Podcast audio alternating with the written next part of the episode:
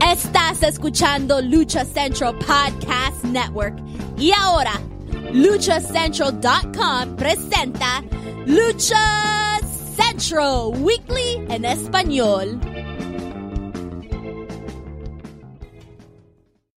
Amigos de luchastral.com de México y Estados Unidos, sean bienvenidos a una nueva edición de Lucha Astral Weekly en español.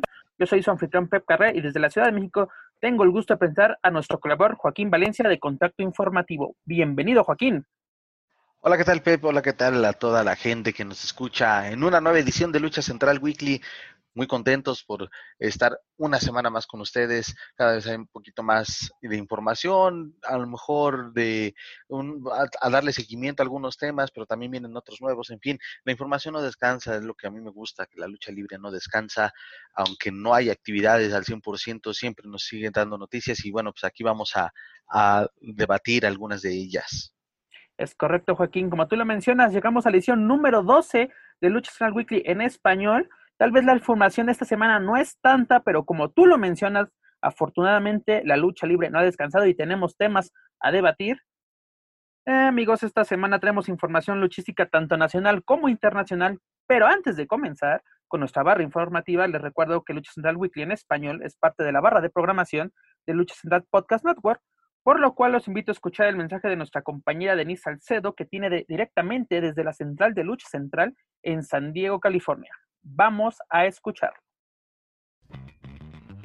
Hola a todos, soy Denise Salcedo aquí desde la central de Lucha Central con un recordatorio de dónde y cuándo ver y escuchar tus programas favoritos cada semana o cuándo probar con uno nuevo.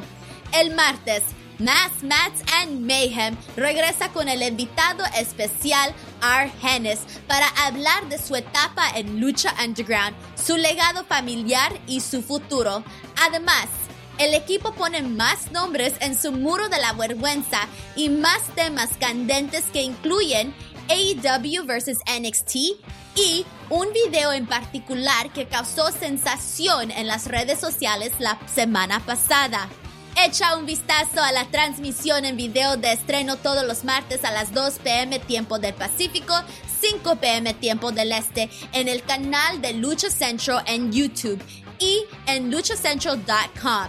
Luego, escúchalo en tu plataforma de podcast favorita todos los miércoles.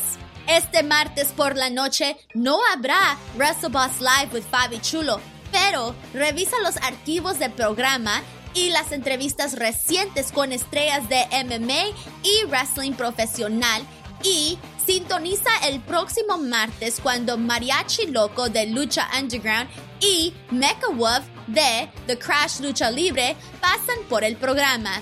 El miércoles por la noche en vivo en Facebook, el programa en español La Mesa de los Márgaros te brinda las noticias y el chisme de todo el mundo de la lucha.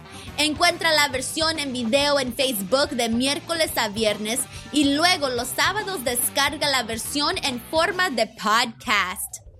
Esta semana Supernova se detiene junto a la directora ejecutiva de la nueva promotora Lucha Time, quien compartirá su visión para el grupo y un vistazo al panel de la San Diego Comic Con sobre la lucha libre como herencia cultural mexicana. El jueves es de Straight Out of the Bodega con Papo Esco y el promotor de PWR Gabriel Ramírez. Esta semana será la segunda parte de la entrevista con la ex superestrella de WWE, Ricardo Rodriguez, mientras hablan de sus frustraciones y finalmente su pedido de liberación de WWE para trabajar en Puerto Rico y Europa entrenando a luchadores aspirantes en India para el Great Khali y el lanzamiento de la escena independiente en el país. El viernes te ofrecemos un doble dosis de podcast de Lucha Central Weekly, uno en inglés y el otro en español. En Lucha Central Weekly es donde encontrarás todas las mejores historias de la semana, tanto adentro como afuera del ring, desde México y en cualquier lugar del mundo donde los luchadores estén en acción. Ponte al día con toda la semana en solo 90 minutos y escuche la cobertura de noticias que probablemente no encontrarás en ningún otro podcast. Asegúrate de suscribirte y seguir todos tus shows favoritos de Lucha Central Network en tus plataformas de podcast favoritas y asegúrate de clasificar y comentar para ayudar a más fanáticos a encontrar los programas que amas. Por ahora, soy Denise Salcedo despidiéndome de la central de Lucha Central. Que tengas una buena semana. Muchas gracias, Denise. Un saludo hasta el 619. Ya lo escucharon amigos, no se pueden perder todo lo que tenemos para todos ustedes esta semana en Lucha Central Podcast Network a través de luchacentral.com. Mi estimado Joaquín, ¿qué te parece si iniciamos nuestra barra informativa esta semana con el ámbito nacional, con la noticia o más bien el chisme de la cancelación de la función de lucha libre vanguardia? Entramos un poco de contexto para nuestros queridos escuchas. Este pasado sábado 25 de julio Lucha Libre Vanguardia canceló de último minuto el evento que llevaría a cabo en un, pues en un lugar, todavía no, se especifica cuál, pero fue en el estado de Hidalgo. Esto debido a que la policía local, las autoridades locales, llegaron y no permitieron que se llevara a cabo este evento. Las autoridades hidalguenses fueron avisadas de manera anónima y se presume que fue un miembro del ambiente luchístico. ¿Qué te parece esta noticia? ¿no? Porque esperando que iniciara esta función, porque iba a ser transmitida en vivo a través de la señal de nuestros compañeros de Más Lucha y jamás inició esta, esta transmisión. Sí, que causó incertidumbre, ¿no? Porque pues, ya venían trabajando bien, tuvieron el evento pasado que tuvieron fue pues también se, habló bastante de, él, fue exitoso y qué bueno, ¿no? Ya estaban ellos buscando esta eh, constancia y esta constancia y adaptación a, esta nueva realidad, entre comillas, que estamos viviendo en todo el país y en otras partes del mundo, pero sí eh, causa un poco de controversia al saber que pues, es un presunto boicot y es importante aclararlo, ¿no? No, no, no hay como tal 100% la mm, certeza de quién haya sido o cómo fue. Ok, fueron autoridades, las autoridades fueron a hacer, digamos, su, su labor porque pues no debería todavía de haber este tipo de eventos públicos sin una autorización previa por parte de las eh, autoridades sanitarias. Pero... Perdón que te interrumpa, Joaquín, pero acabas de mencionar algo muy importante. Esta era una función ya con público. Para todos aquellos que no sepan, este evento iba a ser así como, pues, un autoluchas, como el proyecto que presentó Lucha Libre AAA la semana pasada, pero eh, este Lucha Libre Vanguardia lo, lo, anunció semanas antes, ¿no? Se puede, no puedo decir que sea su idea original, porque pues muchas empresas, muchas actividades aquí en México han implementado como que pues el, usar autos como, pues, como el, el, ¿cómo decirlo? El, el, método para entrar a un evento. En Monterrey, si no me equivoco, el Circo de Tider lo intentó, solo tuvo una función. Las autoridades locales igual ya no permitieron que se volviera a realizar. Pero, por ejemplo, aquí en Ciudad de México se han retomado los autocinemas, ¿no? O sea, de que ya estaban teniendo actividad en años pasados aquí en Ciudad de México, pero últimamente han tenido más auge. ¿Por qué? Porque los cines no están abiertos en gran parte de, del territorio mexicano, sobre todo en la, en la Ciudad de México. Y para esta función se iba a permitir, si no me equivoco, 25 autos alrededor de, del ring. Eh, sí, este, Vanguardia había tenido éxito con sus funciones pasadas, pero estas habían sido a, puertas cerradas y, pues se mantenían vía donaciones, vía, ¿cómo se dice? Super chat, ¿no? En, en, YouTube, eh, con la ayuda de, de los compañeros de, de, Más Lucha. Pero aquí eh, aquí las autoridades ya, ya toman cartas en el asunto. ¿Por qué? Porque este, se, da se da el pitazo, como vulgarmente se, se dice, y se menciona que es un, miembro del ambiente luchístico en activo. Antes de, de, ir así como que al lado conspiranoico, es interesante, ¿no? Porque los, los pues, organizadores de este evento, pues dan la cara, ¿no? De que están pues, muy apenados con la gente que asistió, con la gente que quería ver el evento.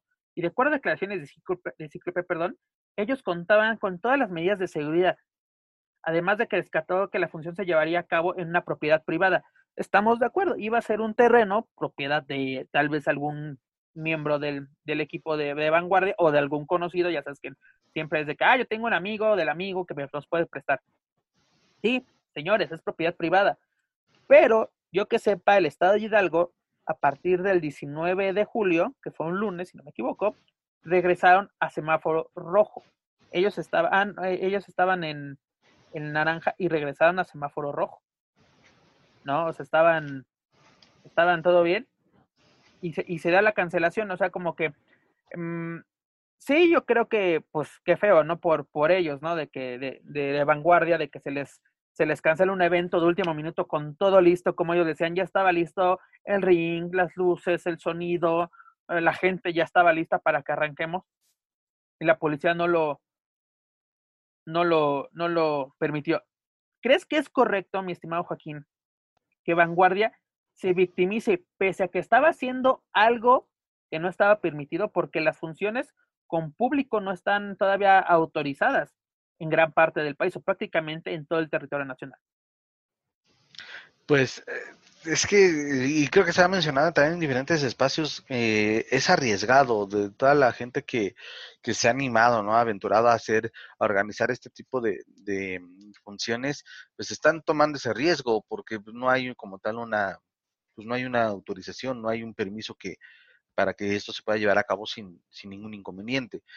Eh, está bien porque al final de cuentas ahí es donde las autoridades sanitarias están haciendo respetar, ¿no? Están haciendo respetar y es de, permíteme, pues, no, esto no se puede llevar a cabo.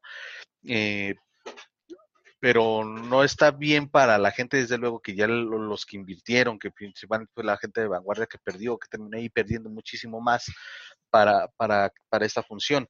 Y por lo que veo, creo que no se va o no habrá fecha para una, ¿cómo se dice? Una, reagendarlo. Eh, pues por una parte, bien por la cuestión de, de, salud, pero mal, desde luego, por la cuestión económica y mal para los aficionados y sobre todo para la gente de vanguardia. Porque mira, yo creo que la gente que iba a asistir a este evento buscaba un momento de ocio, no un momento de distracción. Los luchadores obviamente buscaban una forma de, pues, de llevar dinero a su, a su casa. Y es, y es el, no quiero decir pretexto, pero es el primer argumento que todos dan, ¿no? En este tipo de funciones de que tengo que llevar sustento a mi casa, tengo, no, tengo, tengo la necesidad, ¿no? De trabajar. y los entendemos, todos tenemos la necesidad. Desde hace cuatro meses, la situación para muchos mexicanos se ha complicado el llevar, pues, dinero, comida a la, a la mesa, ¿no? Pero sinceramente, ¿cuánto dinero podrían ganar los luchadores que participaban en esta función? Sabemos que los sueldos en el ámbito independiente son muy bajos. ¿Cuánto podría ser lo más alto que podría ganar un luchador en este tipo de funciones. ¿Dos mil pesos? ¿Tres mil pesos? Y eso ya siendo el sí, bastante, sí, sí, sí. Pero el de la primera, el de la primera lucha, ¿cuánto se puede llevar? Hay veces que no se llevan ni siquiera nada. No estoy diciendo que este sea el caso de vanguardia, pero yo conozco casos donde les dan literalmente 20 o 50 pesos para su pasaje. Es de, ok, rifado mi chavo, aquí tienes tus pasajes, regresas a su casa. Eh, lo que digo, ok, dices, me gané mil pesos, con esto puede comer mi familia dos días o no sé cuánto tiempo te puede alcanzar para alimentar a tu familia. Pero el problema es el riesgo que, implica ganarse esos mil pesos. Porque te, así, yo me lo pongo así. Y, no solamente para Vanguardia, sino para cualquier otra promotora que quiera hacer funciones con público. Porque yo creo que puedes controlar más un ambiente de a, puertas cerradas, es decir, a tu staff, a, los luchadores, a ese tipo de gente que te ayude, lo puedes controlar más, puedes tener, las medidas de seguridad pueden ser más rigurosas a que con la gente. Ponle, que alguien se enferme del evento, que un asistente esté enfermo y por X o Y razón se logra, logra contagiar a un luchador y todos esos luchadores se contagian, ¿el promotor va a dar la cara por los luchadores? Es muy raro que eso suceda, ¿no? Si cuando hay... Cuando se lesionan, no, no... Exactamente. Lo hemos comentado, ¿no? De que la, no te voy a pagar los gastos de tu lesión, pero te voy a hacer una función a beneficio. Es de, ok, sí, pero ¿por qué no da, tú como promotor das la cara y te haces responsable de, pues, de los elementos que participan, ¿no? Porque así, eh, y aparte, eh, el, pues también eh, diciendo, ¿no? Cíclope, una propiedad privada, sí, pero al ser una propiedad privada no te exenta de que cumplas las leyes, ¿no? O, los, mandatos que se están llevando a cabo. Y corrijo, este, el estado de, Hidalgo no está en semáforo rojo, regresó a semáforo este, naranja, el cual este, suspende las actividades no esenciales, en las cuales entran las funciones de lucha libre. Y hay que acatarlas, nos guste o no nos guste, hay que acatar las, las cosas más, las reglas, los mandatos que marca la, la autoridad, en este caso, las autoridades del Estado de Hidalgo. Sí, a final de cuentas, pues bueno, habría que, habría que esperar, ¿no? Bueno, de manera definitiva, creo que aquí, pues, digamos que escarmentó, por así decirlo, o es una buena lección para, para Vanguardia. Sí, se entiende desde luego, ¿no? Y a lo mejor sí, los entendemos totalmente, ¿no? Sí, de la, la necesidad de, de, ellos poder este, llevar a cabo sus actividades en, dentro de la, de la mejor manera, pero pues es que no, aquí no se, no se pueden brincar y aquí eh, también habría un tema importante de quién lo dijo o quién pasó ese chisme de dónde se iba a hacer. La intención que era, podría ser buena porque no se, porque desde luego no está permitido, pero ahí también qué otro tipo de intereses había, si fue nada más para justamente perjudicar, porque aquí de, aquí de ahí se pueden desatar muchas cosas, ¿eh? Si fue para, para perjudicarlos, que al final de cuentas sí se terminó ah, perjudicando a, Vanguardia, pero también pues para, pues para crear este conciencia de que, oye, todavía eso no se puede hacer porque es prácticamente, digamos, a escondidas que lo están haciendo este tipo de, actividades. ¿Qué te parece, mi estimado, si antes de irnos a la parte conspiranoica, que eso es lo más importante de este, de este tema, damos algunos datos importantes, ¿no? Porque ¿por qué no se debe llevar a cabo una función con público, sobre todo en este caso el Estado de Hidalgo? ¿no? De acuerdo a información de la Secretaría de Salud del Estado de Hidalgo, se registran más de 6.000 casos y más de 1.000 decesos, ¿no? En total. Tan solo el día de ayer se reportaron 171 contagiados y 19 muertos, tan solo el día de ayer. ¿no? Estamos hablando de las últimas 24 horas. Y esta no es información que estamos dando por dar, ¿no? Son datos directos de la Secretaría de, Salud del Estado de Hidalgo, lugar o, localidad donde se iba a llevar a cabo esta, esta función, porque el principal problema, o el único problema que yo le encuentro a, este evento de vanguardia puede que sería un evento con público, ¿no? Ok, la gente está en sus carros, está pues aislada, por así decirlo, pero también sería un problema. Eh, que podrían llevar ese, eh, los asistentes podrían llevar su propia botana, por así decirlo, y esa botana podría incluir, no sé, bebidas alcohólicas, porque yo creo que alguien que va a manejar en carretera, porque tal vez son personas pues de municipios cercanos al lugar donde se iba a llevar a cabo esta función, pero no creo que sea pues, buena idea que un conductor beba en su carro. Ese es otro, ese es otro punto. ¿Qué, ¿Qué medidas de prevención o restricción hay, eh, se, habían tomado en cuenta para, para la gente cuando, en el hipotético caso de que sí se hubiera realizado este evento, ¿no? Entonces, eh, sí, eso también les da mucho a pensar y también para toda la gente que quiera, todos los promotores que quieran animarse con ese concepto, ¿no? Sobre todo de autoluchas y hasta incluso para la misma AAA, ¿no? Porque también fue un tema que empezó a generar muchas dudas al respecto ¿y ahora qué van a hacer? ¿Y cómo van a manejar esto? Porque si se dice, ¿no? Que en una arena, cuando ya no se basa a media función y a la gente que le gusta disfrutar de, de las funciones con, con una con una cerveza, ya para las hora y media ya tienen, no sé, por lo menos unas tres encima, y ahí qué riesgo implicaría, porque desde luego ahora van manejando, no están desde su vehículo y tienen que manejar, también qué tipo de control es muy complejo, decíamos, a lo mejor es fácil y decían, no, pues es que sí, los cuidamos, que nadie salga de su carro, los cuidamos y les ofrecemos un espectáculo. Sí, está bien, pero también, digamos, en la lucha libre, pues sí, es, es muy, es más complejo, creo. Y otro caso, ¿no, Joaquín? Ponle, ok, dices, no pueden bajar de su carro, este, pero sí vamos a contar con sanitarios, ¿no? Porque es como que algo lógico, ¿no? Porque no pueden bajar sus carros y el baño y eso, ¿cómo lo hacen? Obviamente iba, iba a contar con con sanitarios, pero la pregunta es, ¿iba a contar con un sanitario fijo, con, con sanitarios así, como se dice, portátiles? Y aparte, pues quieras o no, si, en un evento, dígase el Vive Latino, el, el Corona Capital o cualquiera de estos eventos musicales que se llevan a cabo en el Autódromo, en el Foro Sol aquí en la Ciudad de México, e, es una porquería ir al baño, es un foco de infección. ¿cómo sería para un, evento aislado? Sabemos que no va a ser la misma cantidad que asistan a este tipo de eventos, pero ponle, Si en una fiesta en tu propia casa, con tus amigos, luego los baños terminan siendo una porquería, imagínate un ba y eso que entre comillas dices, pues es gente que dices, pues va a respetar el baño.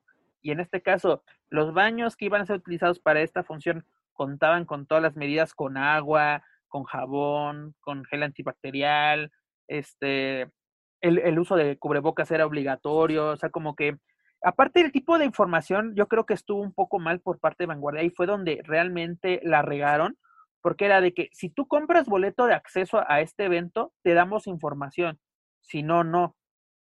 O sea, ¿por qué hacer las cosas por debajo del agua?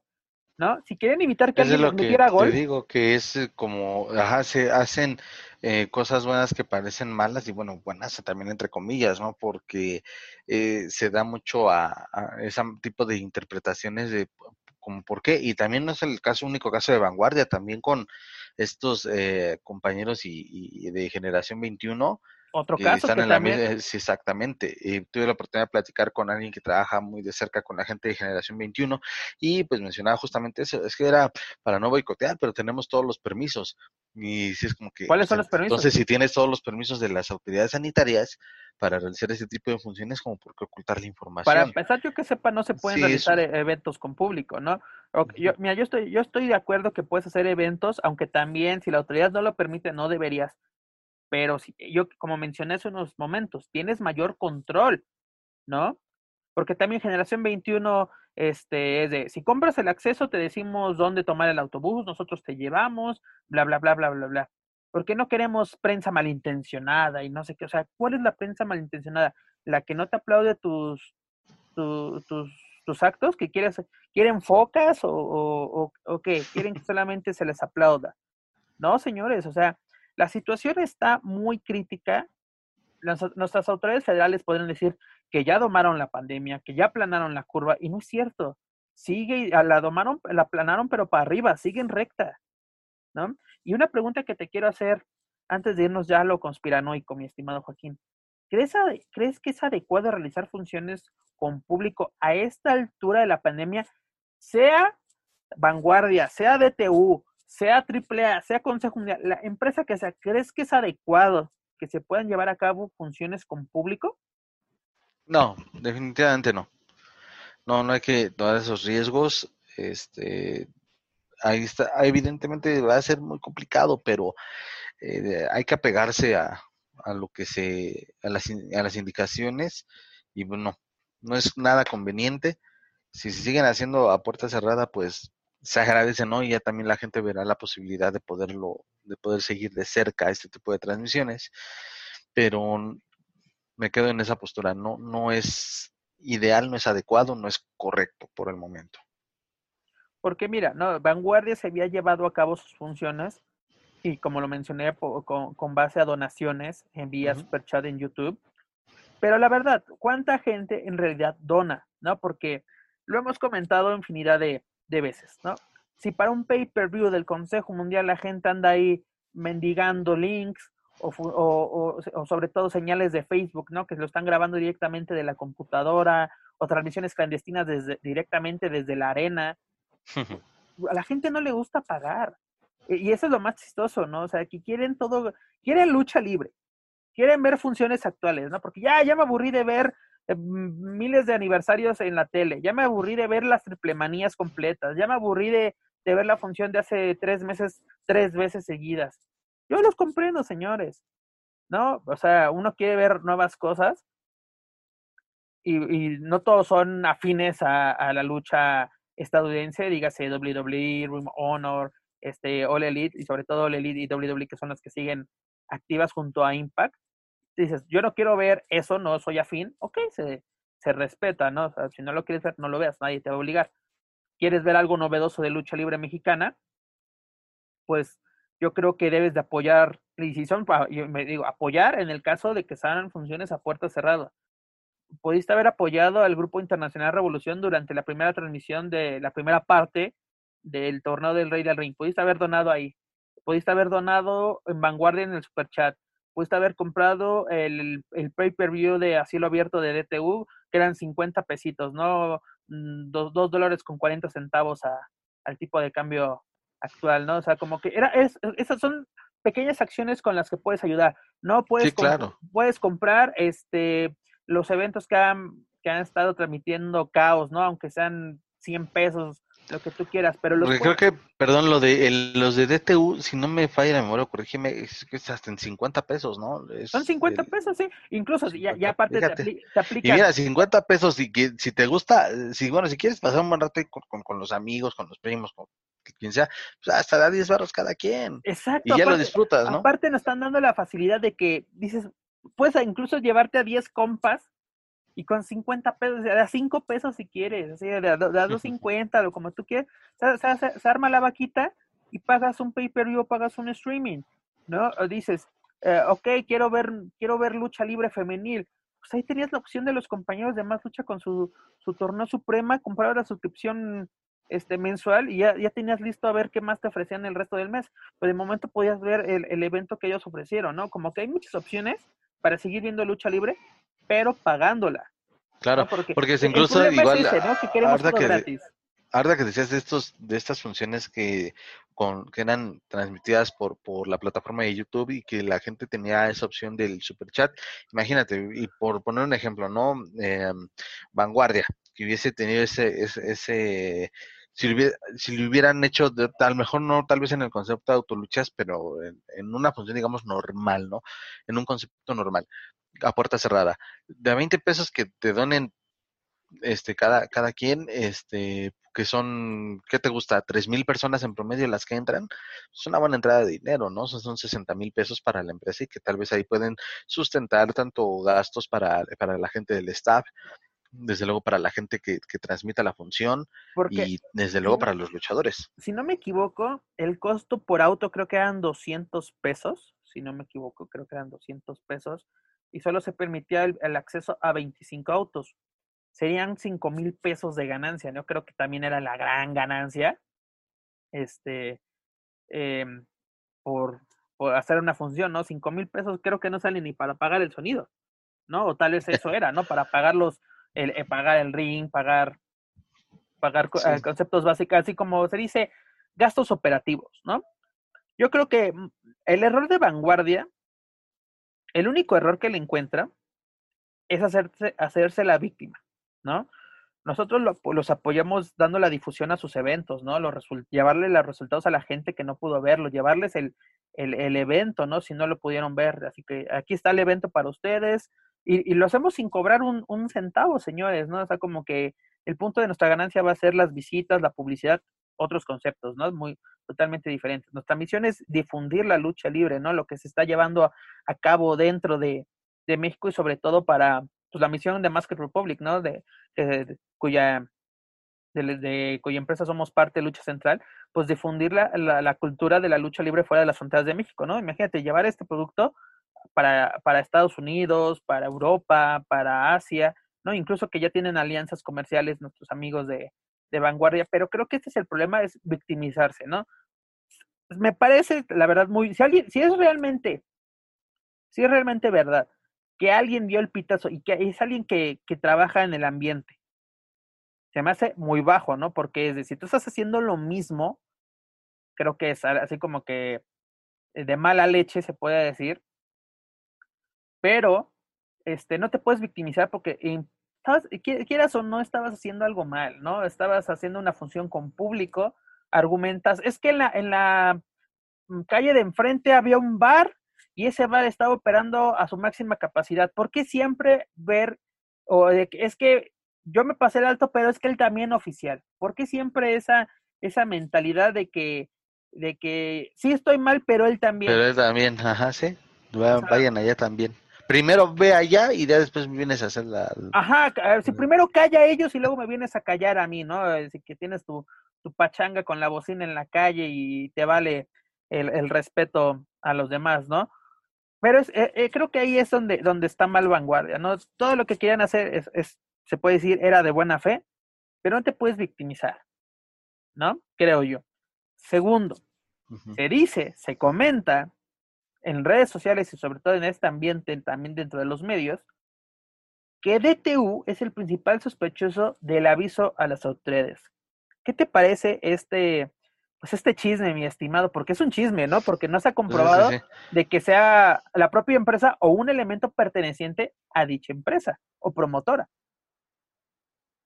Pues efectivamente no, no pasa de, de, que es un chisme y pues es que como que darle de demasiada importancia eso, pues es de, a ver, aguántame tantito, ese no debería de ser el, el tema de, el tema a tratar. Para, exactamente, el tema a tratar. El tema a tratar, y ahí para la gente de vanguardia, pues es de, ok, pues vamos a acatar, insisto, todas las recomendaciones o normas de las autoridades sanitarias y ya si fue alguien, ¿para qué buscar culpables? ¿Qué, qué buscarías o qué ganarías en caso de que se confirmara de que fue alguien de DTU? ¿Qué? O, también DTU lo hizo por temor a la competencia, por así decirlo? Porque DTU sí, ellos sí, hasta para eso sí han sido bastante, bastante cuidadosos en no andar diciendo dónde han hecho lo de lo del lo del este evento en el balneario o en el rancho. Entonces, ahí han sido muy cuidadosos, pero eh, digamos que hay una batalla entre, entre empresas de, este, yo soy el único que puedo y tú no. Sí, también sería muy, como que muy infantil ese asunto. Esa es la, esa es la palabra correcta. Son, en caso de que sea verdad, ¿no? Es de que son actitudes inmaduras, actitudes totalmente infantiles, quererte, pues, fregar a tu competencia, ¿no? porque yo creo que la manera que te quieras fregar a tu competencia es mostrando tu producto, ¿no? Porque pues DTU ha tenido sus eventos de Rancho de México, de asilo abierto, que para mí han sido muy entretenidos, igual que los de Vanguardia, lo que he visto e, durante esta, esta pandemia se me ha sido aceptable, porque digo, si, si pago 50 pesos por ver el espectáculo con de DTU, yo estoy totalmente satisfecho es de, por, lo que, por lo que pagué, me, me entretuve, estuvo bueno, estuvo cotorro, igual vanguardia, ¿no? O sea, porque también lo que se criticó mucho de vanguardia en su función pasada, ¿no? De que la aparición de eh, el Invisible Man, ¿no? En contra de Cíclope precisamente, a mí fue una lucha entretenida, ¿no? Tampoco me voy a poner así, ah, eso no es lucha libre, la lucha era la del Santo, la del Cavernario, eh, Blue Demon y el Bulldog, ¿no? O sea, ya estoy hasta estoy cantando, señores. Pero exactamente, cada, incluso estas empresas tienen su propio público, ¿no? Y sobre todo hay público extremo de que no porque te guste DTU tienes que ver vanguardia o viceversa. Tienen ya su público establecido, ellos tienen su target. Por eso yo creo que Vanguardia dijo, vamos a hacer una, una función con público y solo 25 autos, porque sabían que 25 autos eran capaces de, de, de pues de llevar, ¿no? Porque yo, yo no creo que diga Vanguardia, vamos a llevar mil automóviles, no creo que se atrevan, ¿no? O sea, saben la, saben sus capacidades, saben a qué afición le pueden llegar, ¿no? O sea, porque eh, eh, tú, ya tienes tu target, tienes tu público, tienes que enfocarte a ellos. Pero regresando al tema, ¿qué ganaba o qué gana que ya sea DTU o cualquier otra empresa, quien haya dado el pitazo?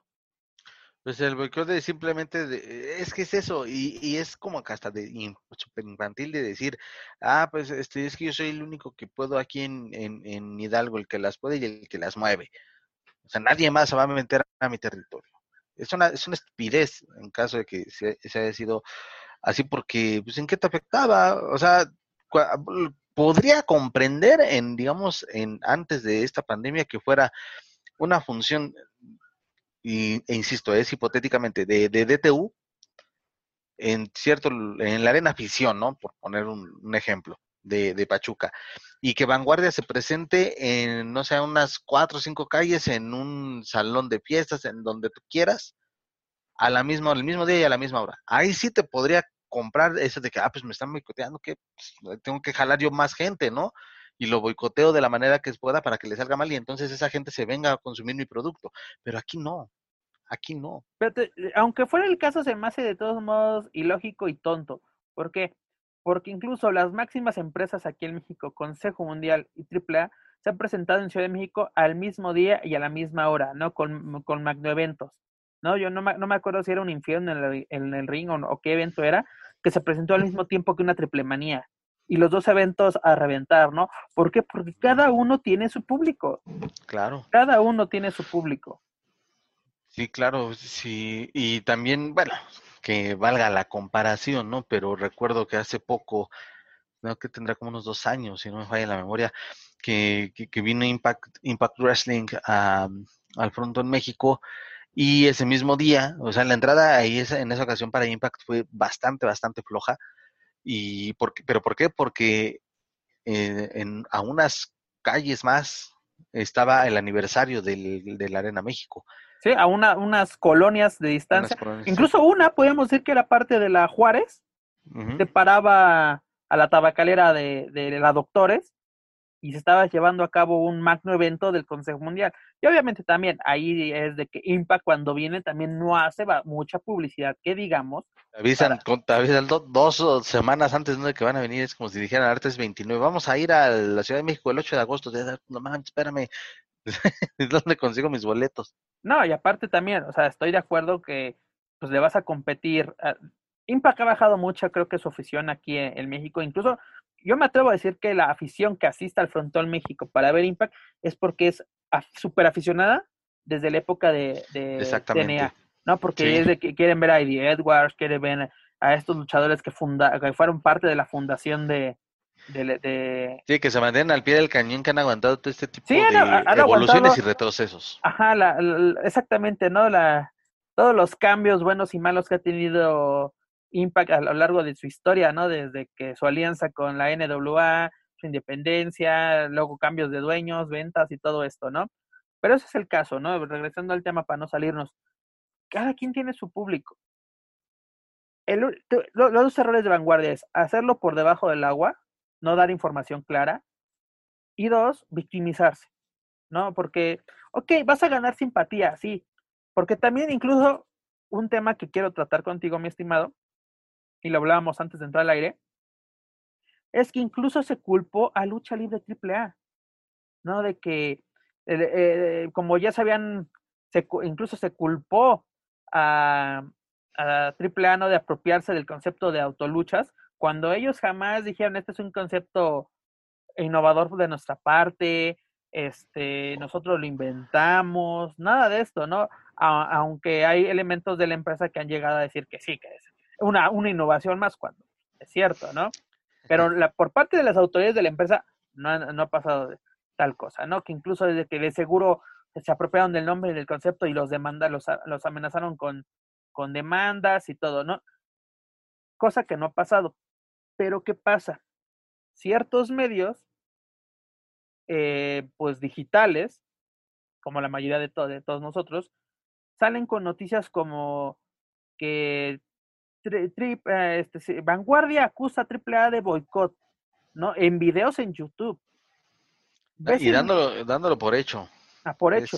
Ves el video y son las declaraciones de Cíclope, sí, pero en ningún momento señaló a AAA, ¿no? Eh, eh, se dice, no, no, no, no acusaron a DTU directamente, tampoco. Él dijo, la policía nos dijo que el pitazo vino por parte de un elemento del ambiente luchístico. En ningún momento se dijo lucha libre AAA, DTU o algún nombre en específico. Pero ya, si los medios, eh, ciertos medios ya dan por hecho información. Y lo más chistoso es de que, típico de, muchos usuarios, ni siquiera ven el video, lo, lo publican en, grupos de Facebook y ven los comentarios, como siempre, la, la, que se llama triple asco robando, este, la caravana ah, estelar como siempre robándose ideas ajenas, siempre haciendo caravana con sombrero ajeno. Entonces, ve el video, hermano, y luego, luego criticas, ¿no? O sea, como que imagínate, dos empresas han salido embarradas por simples especulaciones en redes sociales, ¿no? Sí, totalmente es, es total. Y, y por eso también ya en digamos, los la vieja escuela de, los medios, ¿no? Que todavía especializados, que todavía este, pues cubrían para las eh, revistas, perdón, para las revistas impresas y este para todavía algunos que otro programa de radio, periódicos, etcétera, también se molestan, ¿no? Y, y, por esa parte los puedo entender, se molestan con este nuevo, y por eso tal vez creo que muchos medios digitales están o estamos satanizados, porque es de se busca y, se busca que atención, se busca que este se, busca la atención por encima de la veracidad de la información que se comparte. Es totalmente irresponsable y es que muchas veces a lo mejor no sabemos si son gente que de verdad se académicamente se preparó para, para ejercer esto, para ejercer en, los medios de comunicación y que simplemente tiran por tirar. Ya cualquiera hoy puede este, sí, eh, agarrar una computadora, un buen programa de edición de video. Mi, estimado Joaquín, yo, me atrevo a decir que hoy en día la mentira vende más que la verdad.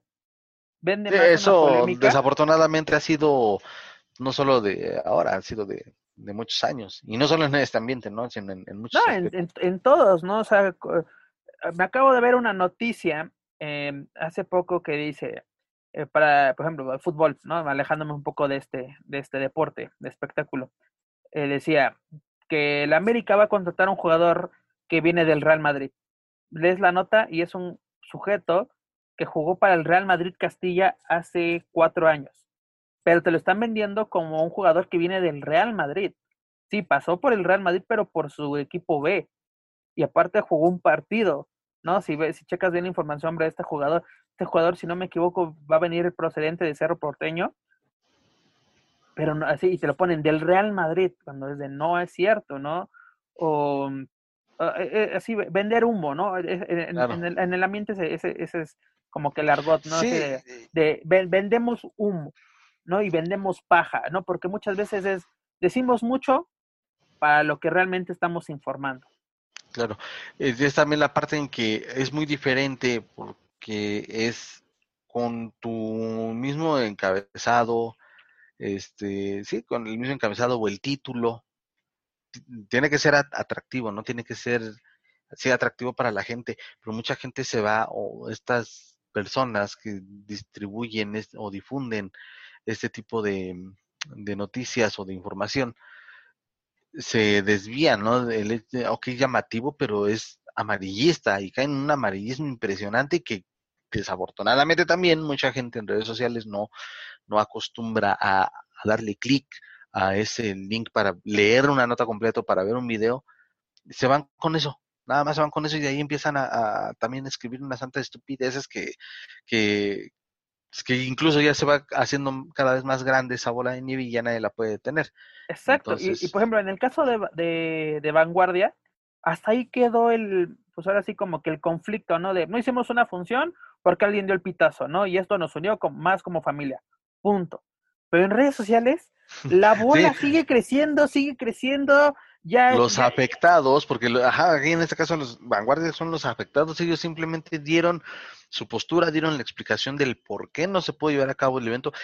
Se acabó el asunto, ellos ya, si quisieran ellos hacer más. Que en cierta forma está correcto, ¿no? Dieron la cara del señor, no se llevó a cabo el evento por esto, ¿no? Sí, responderle a la gente. Respondieron a, a su afición, ¿no? Porque yo creo que para los medios o para los fans en general, pues vale pepino, ¿no? Por así decirlo. Ellos iban, se dirigieron a su público, que es, que lo, que es lo que les importa. Por ejemplo, si a ti no te gusta DTU, pues la disculpa de DTU o el mensaje de DTU, de, DTU, de, vanguardia, perdón, este, no te va a importar, ¿no? Pero si tú eres aficionado de Hueso Colorado, que los ha seguido desde que esta, esta promotora inició, tras separarse los elementos de DTU, pues obviamente te va a interesar el mensaje o vas a querer una disculpa por parte de, esta empresa, porque pues yo, yo, yo, por ejemplo, mm, yo para cubrir el evento, eran, llegaron las 8 de la noche del sábado, y es, ¿qué pasó? ¿No? O sea, no, no hay evento, porque justamente del tema que vamos a tocar ah, en unos momentos más, es de, acabó justo a tiempo, es de, ah, pues mira, perfecto para iniciar la cobertura de, de vanguardia, ocho, ocho y cuarto, ocho y media. Yo a las nueve y media dije, ya, quiero que acabe mi día, ¿no? No va a haber más y si no, pues ya lo veré otro día, ¿no?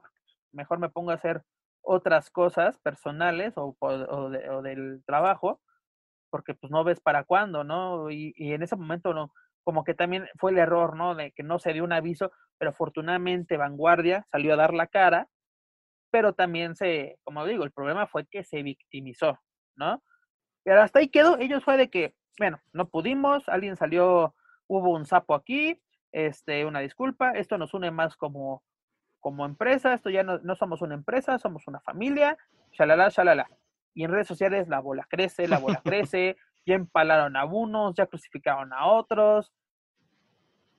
Y, exactamente, no me, no, la palabra se oye feo, pero es correcta. Los medios chicos buscan la manera de llamar la atención con, con formas amarillistas, ¿no? De que de, sacan lo de DTU, sacan lo de AAA. Nosotros lo podemos comentar, o así de que se comenta, se dice el, el radio pasillo, pero no asegurarlo, señores. ¿No? Tienes una declaración directa que diga Cíclope, fue AAA, fue DTU, adelante. ¿No? Y sería interesante que tú mismo buscaras, no sé, a, DTU o a AAA para preguntarle por qué lo hicieron. ¿No? Y qué tal si te ah, pues teníamos ganas de joder. Adelante. Pero no, te quedes con eso de que, ah, sí, AAA mm, se apropia del, como se apropió del concepto de autoluchas, le provocó un, un boicot a vanguardia. ¿Tú crees sinceramente que o sea, AAA perdón la expresión, ¿le va a interesar lo que haga Vanguardia o, Vanguardia lo que haga AAA? Ah, desde luego que no, porque, como dices, son... Públicos totalmente ah, distintos. Es, es, aparte de son conceptos distintos, pues AAA agarra, eh, tal vez toma la idea y dice, ok, vamos a tomarnos, tal vez es una buena idea, pero obviamente yo la voy a hacer de otra manera. Y, y no, es de, no es tal vez eso de, ah, pues es que ellos lo hicieron, pues nosotros vamos a, bloquearlos, a ponerles el pie para nosotros también quedar como los innovadores. Pues no, no va por ahí. ¿Por qué? Porque las mismas declaraciones de, la, de las autoridades o de los jerarcas, o el jerarca de AAA, que en este momento es Dorian Roldán, pues simplemente dijo, no, en ningún momento han dicho que es algo un innovador algo que ellos inventaron y no, no le, no creo que les interese. Está bien ver la competencia, pero con toda la infraestructura y el tiempo y la experiencia que tiene AAA, dudo mucho que ponga atención a lo que hace un concepto como vanguardia. Exacto, o sea, mira, es lo que digo, eh, eh, el sol sale para todos, ¿no? Pero como lo vemos tanto en medios, porque lo hemos visto con medios, pues desgraciadamente nos, nos ponemos el pie o, no, o nos ponen el pie, ¿no? Desgraciadamente ese es el pan de, de cada día en el ambiente luchístico y sobre todo en el ambiente o en el circuito independiente aquí en, aquí en México. Pero en fin. Cambiando de tema, mi estimado, por primera vez en 50 años no se llevó a cabo la mundialmente famosa San Diego Comic Con debido a la pandemia del COVID-19 y para este 2020 los organizadores del evento realizaron paneles virtuales y uno de ellos fue dedicado a la lucha libre mexicana. En este participaron el mandamás del Consejo Mundial de Lucha Libre, Salvador Lutero Lomelí, Mauricio Limón, director y dueño del Museo de la Lucha Libre Mexicana en Tijuana, eh, Rey Misterio Sr., y también Carlos González Gutiérrez, el cónsul general de México en San, en San Diego, California, como moderador del panel. Y en este en este panel ellos hablaron sobre el tema Mexican Lucha Libre, History, Tradition and Legacy, ¿no? Lucha Libre Mexicana, Historia, Tradición y Legado. ¿Qué te pareció el panel y el tema que trataron en este? Pues el, tema como tal, pues es algo muy eh, que nunca va a ser mm, tedioso quizá hablar de ello, porque por lo mismo que si la lucha libre en México y es, es una tradición, es patrimonio cultural, incluso, al menos aquí en la, Ciudad capital del país. Así es. Y es interesante, de verdad, y bueno, creo que es un buen... Mm, fue, fue bueno el panel por el aspecto de que quién viene, pues viene un representante de, del Consejo Mundial de Lucha Libre de el máximo, el máximo jerarca, ¿no? Porque es muy raro, eh, por ejemplo, los luteros siempre han sido como que muy muy, cerrados, muy herméticos, ¿no? O sea, creo que fueron contadas las veces que vimos a Paco Alonso en, público, muy, muy contadas. Y pues ahora sí, esta nueva administración, ¿no? Un año de la nueva administración en, la serie estable, ¿no? O sea, este Salvador Luteros Lomelí, ¿no? Conocido en el ambiente como, como Chavo Tercero. Este, pues así, es interesante, ¿no? De que eh, pues la empresa más reconocida eh, mexicana a nivel mundial, pues sea parte de un evento mundial como es la, la San Diego Comic Con, llama mucho la atención, ¿no? Para mí, la verdad, este fue una buena introducción, este panel, para alguien que es ajeno a la lucha libre, ¿no? Porque fueron conceptos muy básicos sobre la historia de este, de este deporte, ¿no? Como la instalación por parte del Consejo Mundial en 1933, dígase la empresa mexicana de lucha libre, fundada por Salvador Lutero González, ¿no? El que, ahora sí, el considerado padre de la lucha libre en México, ¿no? De que cómo llega la lucha libre, eh, pues, no, porque es un concepto erróneo para mí decir que la lucha libre la trajo Lutero, ¿no? La lucha libre ya existía, ¿no? Aquí en, las, en, en, en Ciudad de México, pues se daba funciones en, el Trato Iris, eh, en, en, el, en el Frontón Real, en, el, en, Arena Nacional, ¿no? hoy conocida como el Trato Chino en, en la zona centro de, de, la Ciudad de México, ¿no? Incluso en Torreón, Tijuana se daban mucho estas funciones, en Ciudad Juárez ni se diga, ¿no? O sea, él instauró una, a la primera empresa a nivel mundial, ¿no? La más longeva. Va a cumplir, si no me equivoco, 87 años de, de historia este próximo 23 de, de septiembre, ¿no? Pero exactamente como la instalación de la lucha libre en México, cómo se funda la Arena México, la Arena Coliseo, o sea, como que todos esos conceptos son muy interesantes para alguien que no es, que alguien que es ajeno a este tema, ¿no? Porque yo me atrevo a decir, lo estuve checando y de los paneles fue de los más visitados, ¿no? O sea, de que sí superaban las 2000 reproducciones. Hubo paneles que tenían 500, así como que también obviamente bajó las expectativas porque pues, el, punto de la, de la San Diego Comic Con es asistir, ¿no? A, San Diego, a, pues, todo lo que nos ofrecen, ¿no? El, los trenos de trailers de películas que se esperan, paneles con los protagonistas de dichas, de dichas películas, de series, eh, presentaciones de cómics, de, platicar con los realizadores, con los dibujantes, incluso con los que colorean las, las, las los cómics, ¿no? Hablar por qué usar esta paleta de colores, etcétera, ¿no? Es una, una experiencia total la, la, San Diego Comic Con. Y llama mucho la atención que por primera vez en su historia, en 50 años, el Consejo Mundial de Lucha Libre formalmente fue parte de esta. tal vez de manera virtual, pero hubiera sido muy interesante, ¿no? Que, que estuvieran luchadores, parte del staff, y sobre todo el representante máximo de la empresa, pues dando así como una introducción, porque mm, mucha gente dice que sí, que el, Consejo Mundial manda en todo el mundo, y no es cierto, ¿no? O sea, manda en México, tiene un fandom muy fuerte, pero sobre todo en la Ciudad de México, que es donde está pues su, su sede, ¿no? Tiene dos arenas, ¿no? La Arena Coliseo y, la mundialmente famosa Arena México. También su target fuerte es en Guadalajara, en, Jalisco, y en Puebla, pues en la ciudad de Puebla, con, con la Arena Puebla, ¿no? Que igual cumplió años y no pudo festejarla, desgraciadamente. Pero es, yo creo que es una oportunidad excelente para el Consejo Mundial, para darse a conocer fuera de las fronteras mexicanas. Tal vez en Japón tiene un target muy fuerte y en el sur de Estados Unidos también tiene, un, dígase, Texas, California, Arizona, tiene presencia, ¿no? Por las televisoras locales que, llegan a transmitir. ¿Cuántos años no se transmitió Consejo Mundial en Estados Unidos por parte de Azteca América, ¿no? Cuando todavía existía esta... Ah, bueno, no sé, la, verdad ignoro si sigue existiendo por todos los problemas que ha tenido esta televisora, pero tenía presencia, ¿no? En Estados Unidos. También no me acuerdo qué otro, otro canal pasaba, pasaba las funciones del Consejo Mundial, pero no tiene una, una presencia tan, tan fuerte como lo ha tenido AAA en los últimos años, ¿no? La, eh, gracias a, la difusión de Twitch ha llegado a partes pues muy, muy interesantes, ¿no? No por nada pudieron tener un lleno interesante en el Ultra en, en Nueva York el pasado septiembre. Así sí, coincide, es muy bueno esa parte de que, de que se tiene que, o bueno, que tienen un buen paso para expandir eh, para expandir su, expandir la, la, marca, que más gente en los Estados Unidos pueda conocerlos. Y, pero sí, ahí faltó quizá eso, ¿no? No sé poner, y se me ocurre así soltar un nombre, ¿no? Poner, por ejemplo, un carístico, que incluso él ya fue, es ya con, muy conocido con su... Incluso él dio el trampolín a la fama internacional gracias al Consejo Mundial de Lucha Libre, ¿no? O sea, ¿dónde, dónde nace, dónde nació Sin Cara?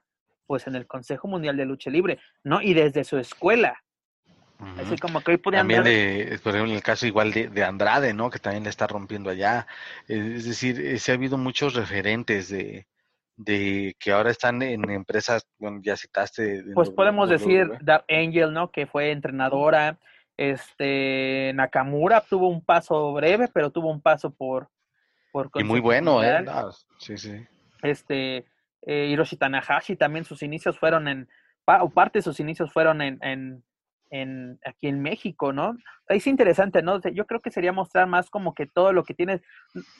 Obviamente tu historia es lo que más te enorgullece, ¿no? Como así la, el Consejo Mundial, digo, 87 años no se, no son fáciles mantenerse, porque ¿cuántas empresas en México han habido y cuánto duran? Creo que la que más, obviamente, fuera de, de, obviamente, Consejo Mundial, bueno, el Consejo Mundial data del 90 y- 91, si no me equivoco, 91, 92, que en sí el nombre se lo dio este, este Antonio Peña, fusilándoselo del Consejo Mundial de Lucha Libre de Puerto Rico, que era el World Wrestling Council, que fue idea de, De Hugo de este- Sabinovich. de Hugo, Hugo Sabinovich, ¿no? Pero aparte, o sea, te digo, 87 años, ¿quién más? Triple A con, serían 28 años, ¿no? Cumplieron 28 años este, es. este pasado mayo. Y este es interesante, ¿no? Porque eh, imagínate, la que más le dio dolor de cabeza al Consejo Mundial, que fue Lucha Libre Internacional, también conocida como Universal Wrestling Association, que era el toreo de cuatro caminos, que todo el mundo lo conoce como el toreo de cuatro caminos, solo duró unos años, ¿no? Desde los 70 a principios de los de los 90 hasta el 95, si no me equivoco, ahí fue literalmente eh, pues la muerte de esta empresa. Y ve, el ¿cuántas empresas han llegado a México o se han establecido en México y no se mantienen firmes como el, el Consejo Mundial? ¿no? Es lo que se te digo, pueden presumir su historia, tienen grandes aciertos, grandes luchadores, y eso lo pueden presumir. Y te digo, tal vez no tienen un performance center como tal, pero la tienen la escuela de una de las escuelas de lucha libre más antiguas, o la más antigua, ¿no? Que data desde los, de los años 40, y qué luchadores han salido de este, de este gimnasio, ¿no? De esta escuela que tienen. Tal, como lo menciono, tal cual no es un performance center, pero tienen todas las bases que muchas superestrellas de otras, de otras empresas han salido de dicho gimnasio. Así es, y na- bueno, insisto en el, en el tema que tocaba hace rato, ¿no? Es, solamente faltó eso, poner a un, a uno de los em, referentes actuales de la empresa y tal vez no compartir uno más longevo, ¿no? Tal vez un mismo, el mismo Atlantis, que es el estandarte de, de hoy en día de la empresa. Eh, Digo, no es con nada, no es con nada en contra. Eh, perdón si te interrumpo, pero el cual es, es un viejo conocido también para la afición estadounidense, ¿no? Ha tenido breves pasos en, si no me equivoco, en WCW tuvo algunos encuentros. eh, eh, también estuvo, fue parte de, creo que, sácame del error, también de Superastros, ¿no? Alguna vez tuvo algún, algún, algún encuentro. No estoy seguro de ello, creo, bueno, no estoy seguro de. Porque de me acuerdo de, de, de Negro Casas, me acuerdo de Scorpio, de Heavy Metal. Tal, vez lo estoy confundiendo Atlantis, pero bueno, por lo menos Atlantis es un viejo conocido también para, para la afición. Incluso la única lucha del año que ha tenido el Consejo Mundial de Lucha Libre ha sido por parte del Western, del Western Observer, ha sido a, Atlantis contra, contra Villano Tercero. La lucha del año de- del 2000 fue esa, a nivel mundial. Y que todavía muchos, eh, tal vez ahí marcó desde luego una, una época y fue, ha sido una gran referencia para muchos aficionados que, que piensan o que esperan ah, en cada aniversario pues un pedazo de lucha como, como aquella, ¿no? Y que dicho sea de paso no se llevó a cabo en un aniversario, fue en un homenaje a dos leyendas, pero el punto es de que eso como que esa lucha creo yo llegó a marcar desde luego, creo que a poner de verdad al Consejo Mundial muy, muy en alto y que todavía hoy en día se habla de esa lucha. Nuevas generaciones que ven esa, esa 20 contienda, años y seguimos hablando de esa lucha como si fuera... Sí, y es que, la verdad es, y es que no, no, no aburre, de verdad, no aburre. Digo, a pesar, mira, ahí en, en, en YouTube que está disponible luego esta, este combate, desde luego con la calidad con la que se grababa anteriormente, pero pues te, no deja de emocionarse. Eh, en fin, eh, que es bueno que el Consejo Mundial este, participe en este tipo de, de eventos que no tienen nada que ver, desde luego, con la industria, pero pues ahí está, es una nueva ventana y hay que aprovecharla. Y pues, te aseguro que muchos, muchos aficionados que En se eso difiero, jactan, en eso difiero, amigo, porque dices que no tiene nada que ver con, pues, ahora sí, con el ambiente. Claro que tienen que ver porque pero no al las- 100%, digo, Mm, no al a lo que 100%. me refiero es de que la San Diego Comic Con es como que la meca de la cultura popular, ¿no? Y, Mm. y, y queramos o no, la lucha libre ya es parte de la cultura. Aquí en México la tenemos muy, muy arraigada y afortunadamente es un referente de la cultura mexicana. Y pues imagínate, con la cercanía de San Diego a la frontera con México, de, de estás como media hora del lugar donde se hacen la, la, la Comic Con, a la frontera estás a media hora. Imagínate, Tijuana está a unos cuantos kilómetros de, de, de, donde se realiza, ¿no? O sea, México no está nada lejos de, de eso.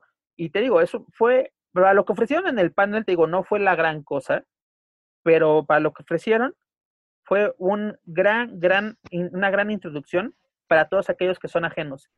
Y también, yo me atrevo a decir, ¿no? Que la San Diego Comic Con no es ajeno a la lucha libre, ¿no? En las últimas dos ediciones, el Hijo del Santo asistió para firma de autógrafos y tuvo una gran asistencia. En, 2000, en 2018 y 2019, Lucha Central fue parte de la San Diego Comic Con, uh, dando cobertura a las actividades de Mask Republic, ¿no? La, a la empresa a la cual pertenecemos. En 2018 tuvimos a Rey Misterio para dar autógrafos, que fue un, no lo tengo que decir, fue un total éxito. Imagínate, el, el, el, ídolo, el ídolo del 619, el ídolo de casa, pues fue el que más gente tuvo, o de las que más, más gente tuvo. Y en 2019 tuvimos a Tinieblas Junior para la presentación de, del proyecto de Luchaverse junto a, Chido Comics. Te digo, o sea, la, la, lucha libre ha estado presente de cierta forma en, en, este, en este tipo de eventos.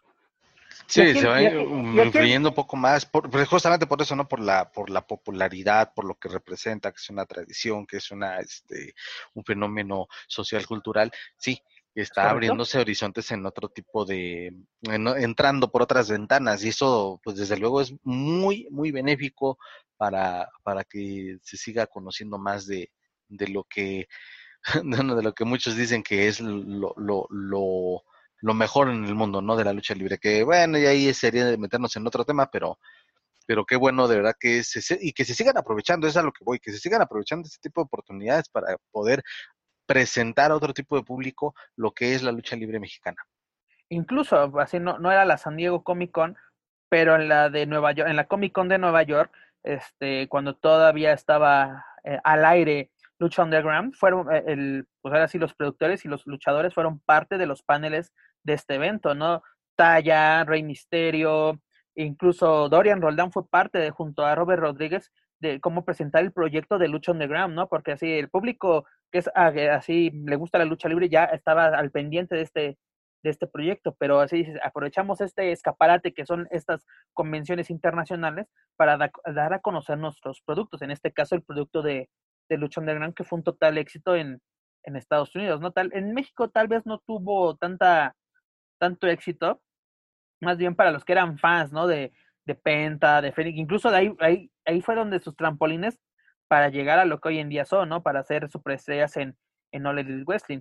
Y aquí en México nos han dado como que acercamientos también en las convenciones ajenas al, al ámbito luchístico, ¿no? Porque aquí en México hay, ha habido muchas, ¿no? Desde los fanfests que realizaba eh, Superluchas junto a la promotora Legend, o esta eh, lucha libre de la experiencia que se realizó por eh, algunos años en el Centro Banamex, que, que pues ahora sí era un éxito, tal vez comercialmente o monetariamente no fueron tanto éxito para los organizadores, por eso se dejaron de llevar a cabo, pero era como que la meca o, o el Disneylandia para los aficionados de la lucha libre, por lo menos en Ciudad de México, ¿no?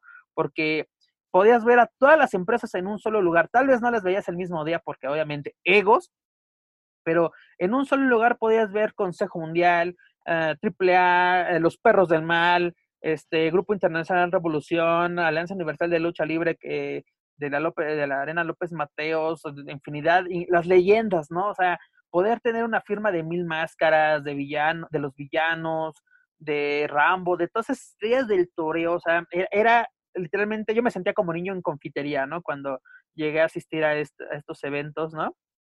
conseguiste, eh, luego eh, conseguías, conseguías firmas o fotos que jamás te imaginaste, imaginaste tener, productos que tal vez no, no eran fáciles de, de, de conseguir, ¿no?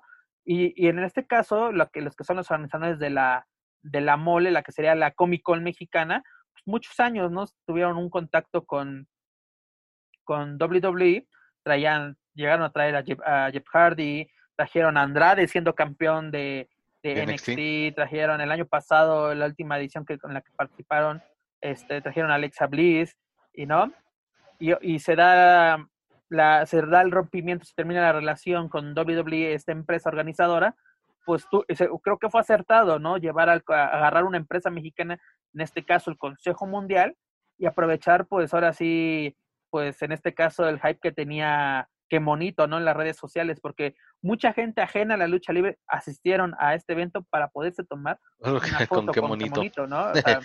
El auge. Y, y, se aprovecharon, ¿no? Tal vez no. Ahora sí, yo me atrevo a decir que, que Monito fue el que tuvo más, del Consejo Mundial fue el que tuvo más gente, ¿no? Que Monito fue el éxito total. Pero si, eh, si no me equivoco, eh, estuvo Zanelli, ¿no? O sea, los aficionados aprovecharon para sí, Zanelli, creo que estuvo parte de la nueva generación Dinamita, estuvo Lluvia, estuvo Dalis. Estuvo... Sansón y Cuatrero así estuvieron presentes. sí, este, la verdad fue, eh, fueron muy buenos nombres, muy buenos nombres, muy buenos elementos y pues, les fue bien.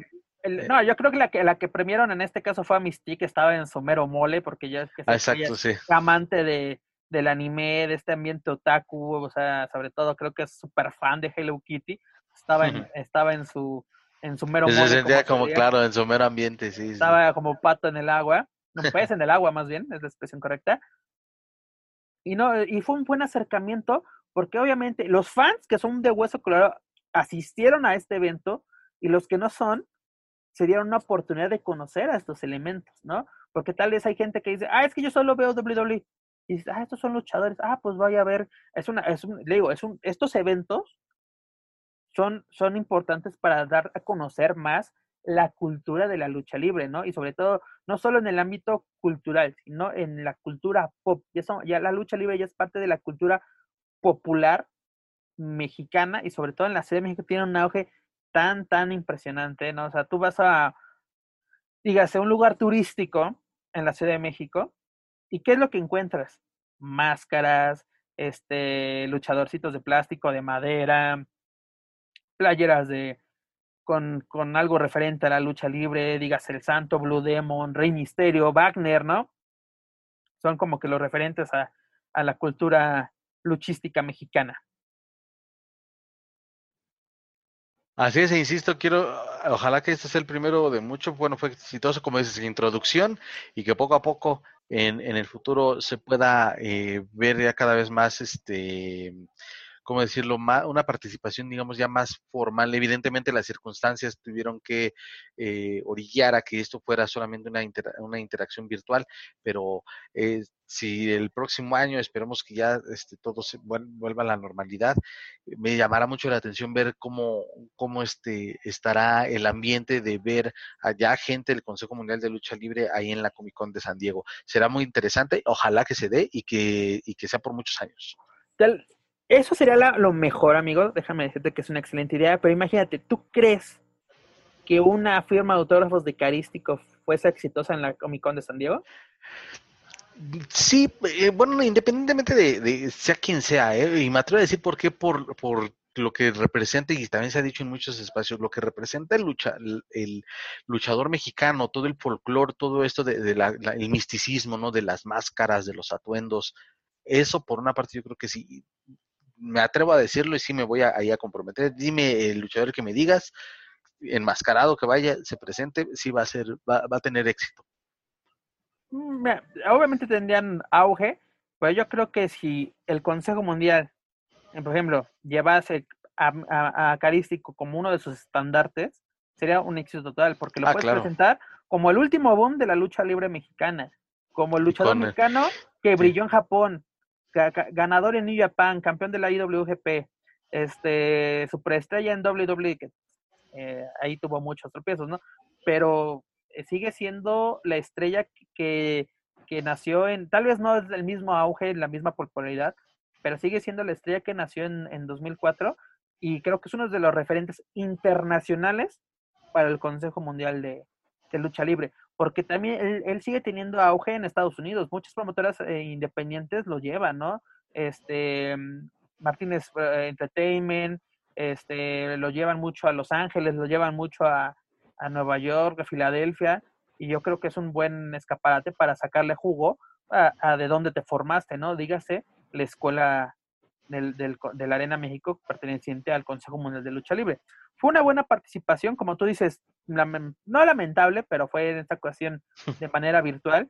Pero para 2021, que ya está confirmado que, bueno, si la pandemia nos lo permite y sobrevivimos, este 2021 se llevará a cabo, va, va a retomar actividades esta, esta famosa convención de cómics y lo ideal sería que, que el Consejo Mundial estuviese presente físicamente, ¿no? Que sus jerarcas y sus luchadores fuesen, fuesen parte de, dicho evento.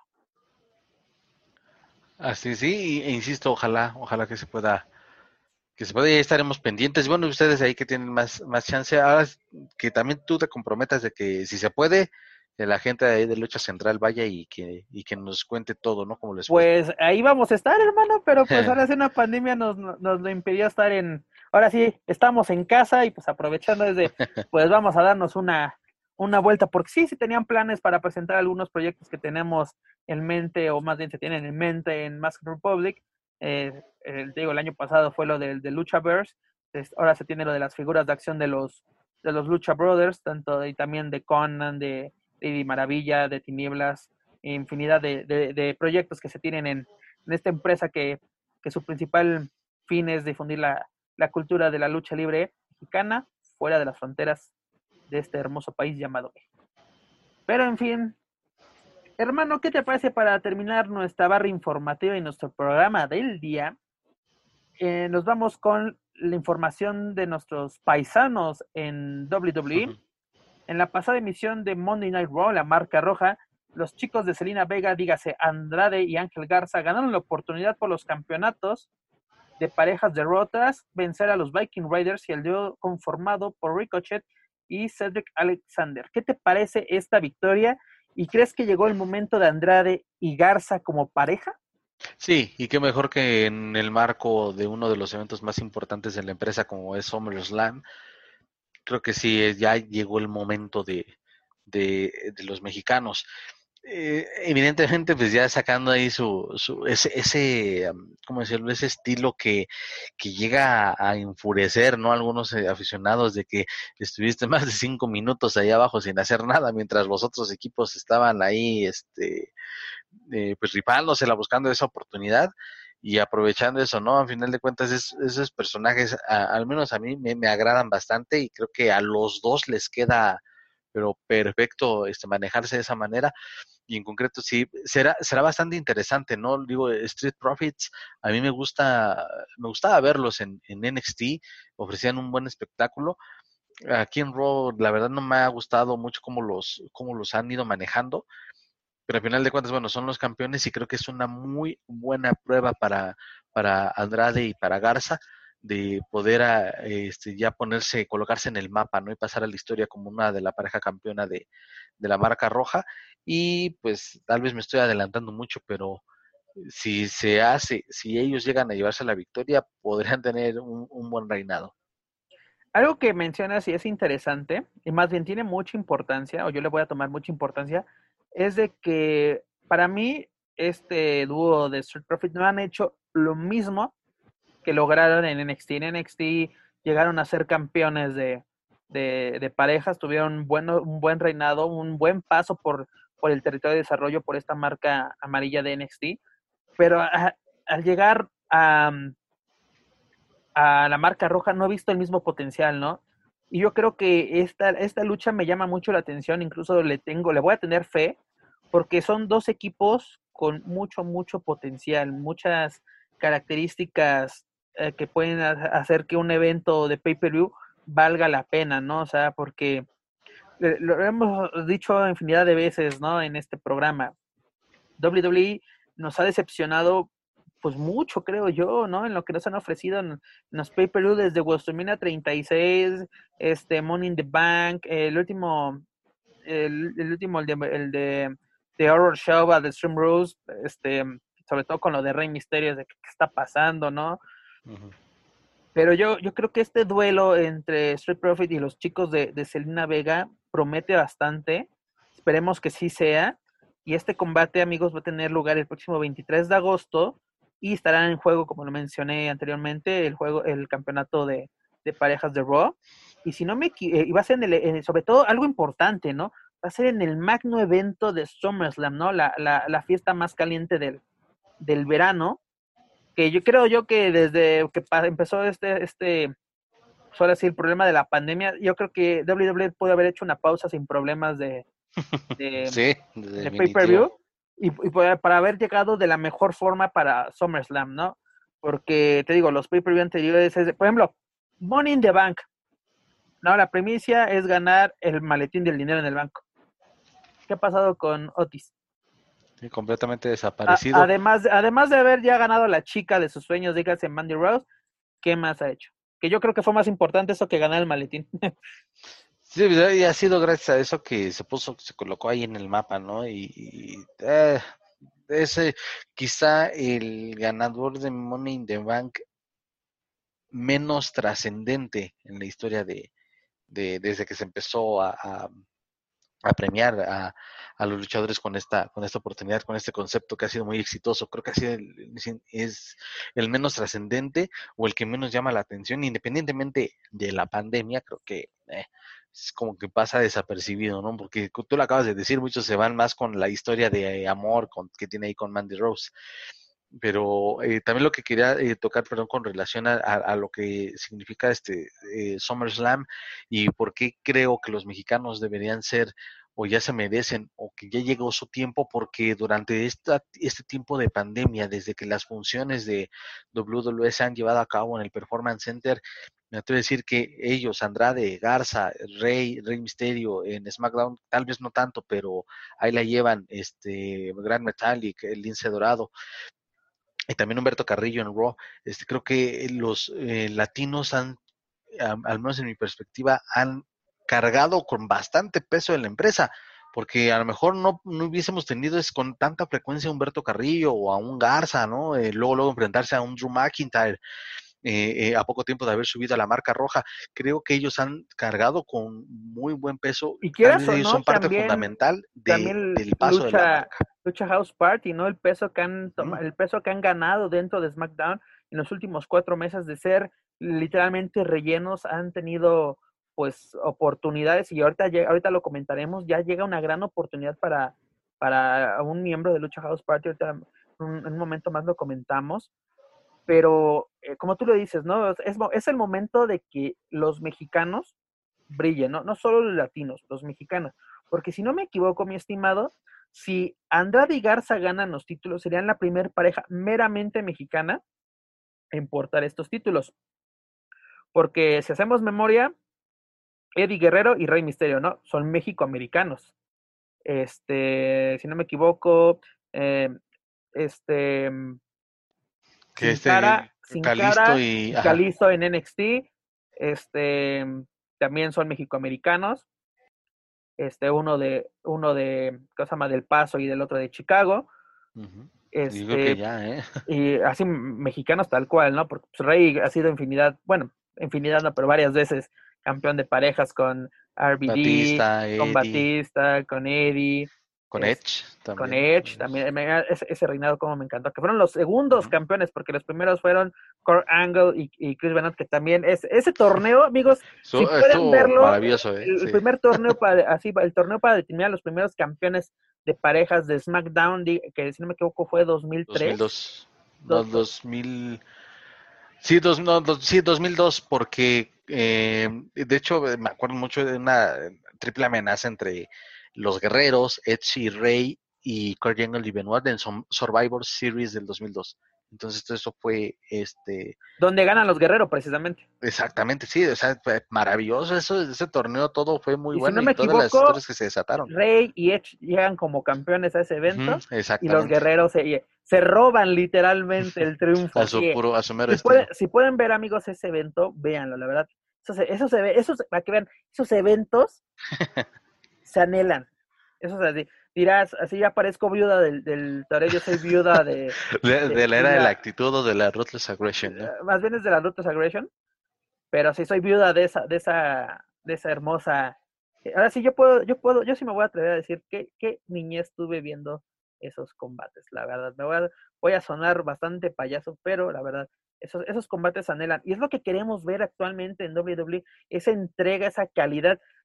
Yo creo que, que sea un evento sin público ya no es pretexto, ¿no? O sea, porque es el pretexto de que, pues es que no están inspirados, no vale la pena. No, señores, quieres que la gente siga pagando por tus pay-per-view, tienes que entregar esa calidad, ¿no? Y sabemos que los elementos involucrados en este evento por los títulos de parejas de la marca roja tienen la calidad necesaria de, de llevarse nuestro aplauso, de llevarse nuestro reconocimiento, ¿no? Puede ser que, que Andrade, y obviamente nuestros gallos, creo que también el tuyo, es este, son los chicos de, de esta, de esta pero si no se los llevan, pero que sea por un que sea un buen duelo, que valga la pena.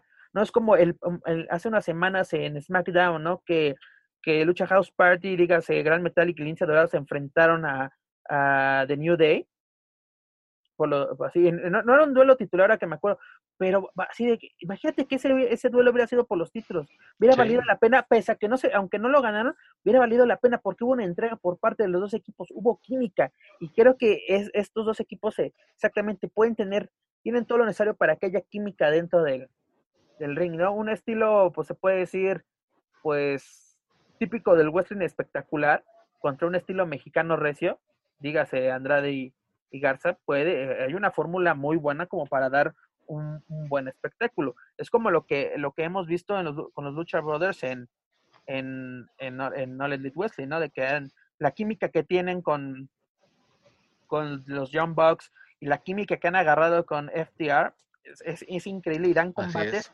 bastante entretenidos en eventos semanales. Imagínate, no nos, han, no nos han entregado algo así en un paper. Imagínate, si en un evento semanal los entregan en calidad, ¿qué nos podían ofrecer en un pay-per-view? Y también en, en, el caso de WWE sería bastante interesante que, bueno, tienen casi un mes, bueno, sí, un mes a partir del, del, del lunes que se ganaron la oportunidad que cómo trabajen en la historia, ¿no? A lo mejor no le darán mucha importancia porque los campeonatos de pareja, lejos de las referencias que mencionamos hace un momento, no han como que no están, no están tan colocados como en los planos estelares, pero si se arma también, se construye una buena historia de cara a SummerSlam, podría, eso, eso ya también desde luego es de la empresa, cómo, cómo vende mi, cómo, cómo te voy a vender a ti público mi lucha por los campeonatos de pareja con unos eh, muchachos que ganaron mucha popularidad y que, y que fueron muy bien aceptados en NXT como Street Profits contra la nueva cara de los latinos. Eso también será bastante interesante cómo lo van a construir. Y bueno, ya los demás, pues déjenlos hacer su chamba y que puedan regalar un buen, un buen Es que esa es la clave. Tú, eh, tú latinaste. Déjenlos hacer su chamba. Porque si, si siguen el guion al pie de la letra, últimamente no, no funciona. Antes yo me atrevo a decir que si era la fórmula, ¿no? Seguir el guion al pie de la No, actualmente es dejarlo, deja al luchador hacer su trabajo. Dale la idea que, que quieres que se dé en el ring, pero déjalo trabajar, ¿no? Porque yo tengo miedo que nos salgan con que aquí se termina, ¿no? Así de que se, se pelean en plena lucha y se acabó la alianza. Porque cuántas veces nos han amenazado con eso, ¿no? Y tiene que intervenir Salina de que o me voy de la lucha o le jala sus orejas en, en backstage, perdón. Y, y, es la historia de no acabar de amigos enemigos, ¿no? Entre, entre Garza. Ok, a mí me gusta que, tengan sus, sus, ahora sí, sus personajes bien definidos, de que el ego, ¿no? De que quién es mejor, quién es así, pero me gusta más así de que te vamos a demostrar quién es mejor, pero juntos, ¿no? Una competencia interna. Sí, y, me atrevo y ahorita recordé también de ese tipo de como de parejas, disparejas entre comillas y que tuvieron buenos reinados. Es el caso más reciente de Sheamus y Cesaro, ¿no?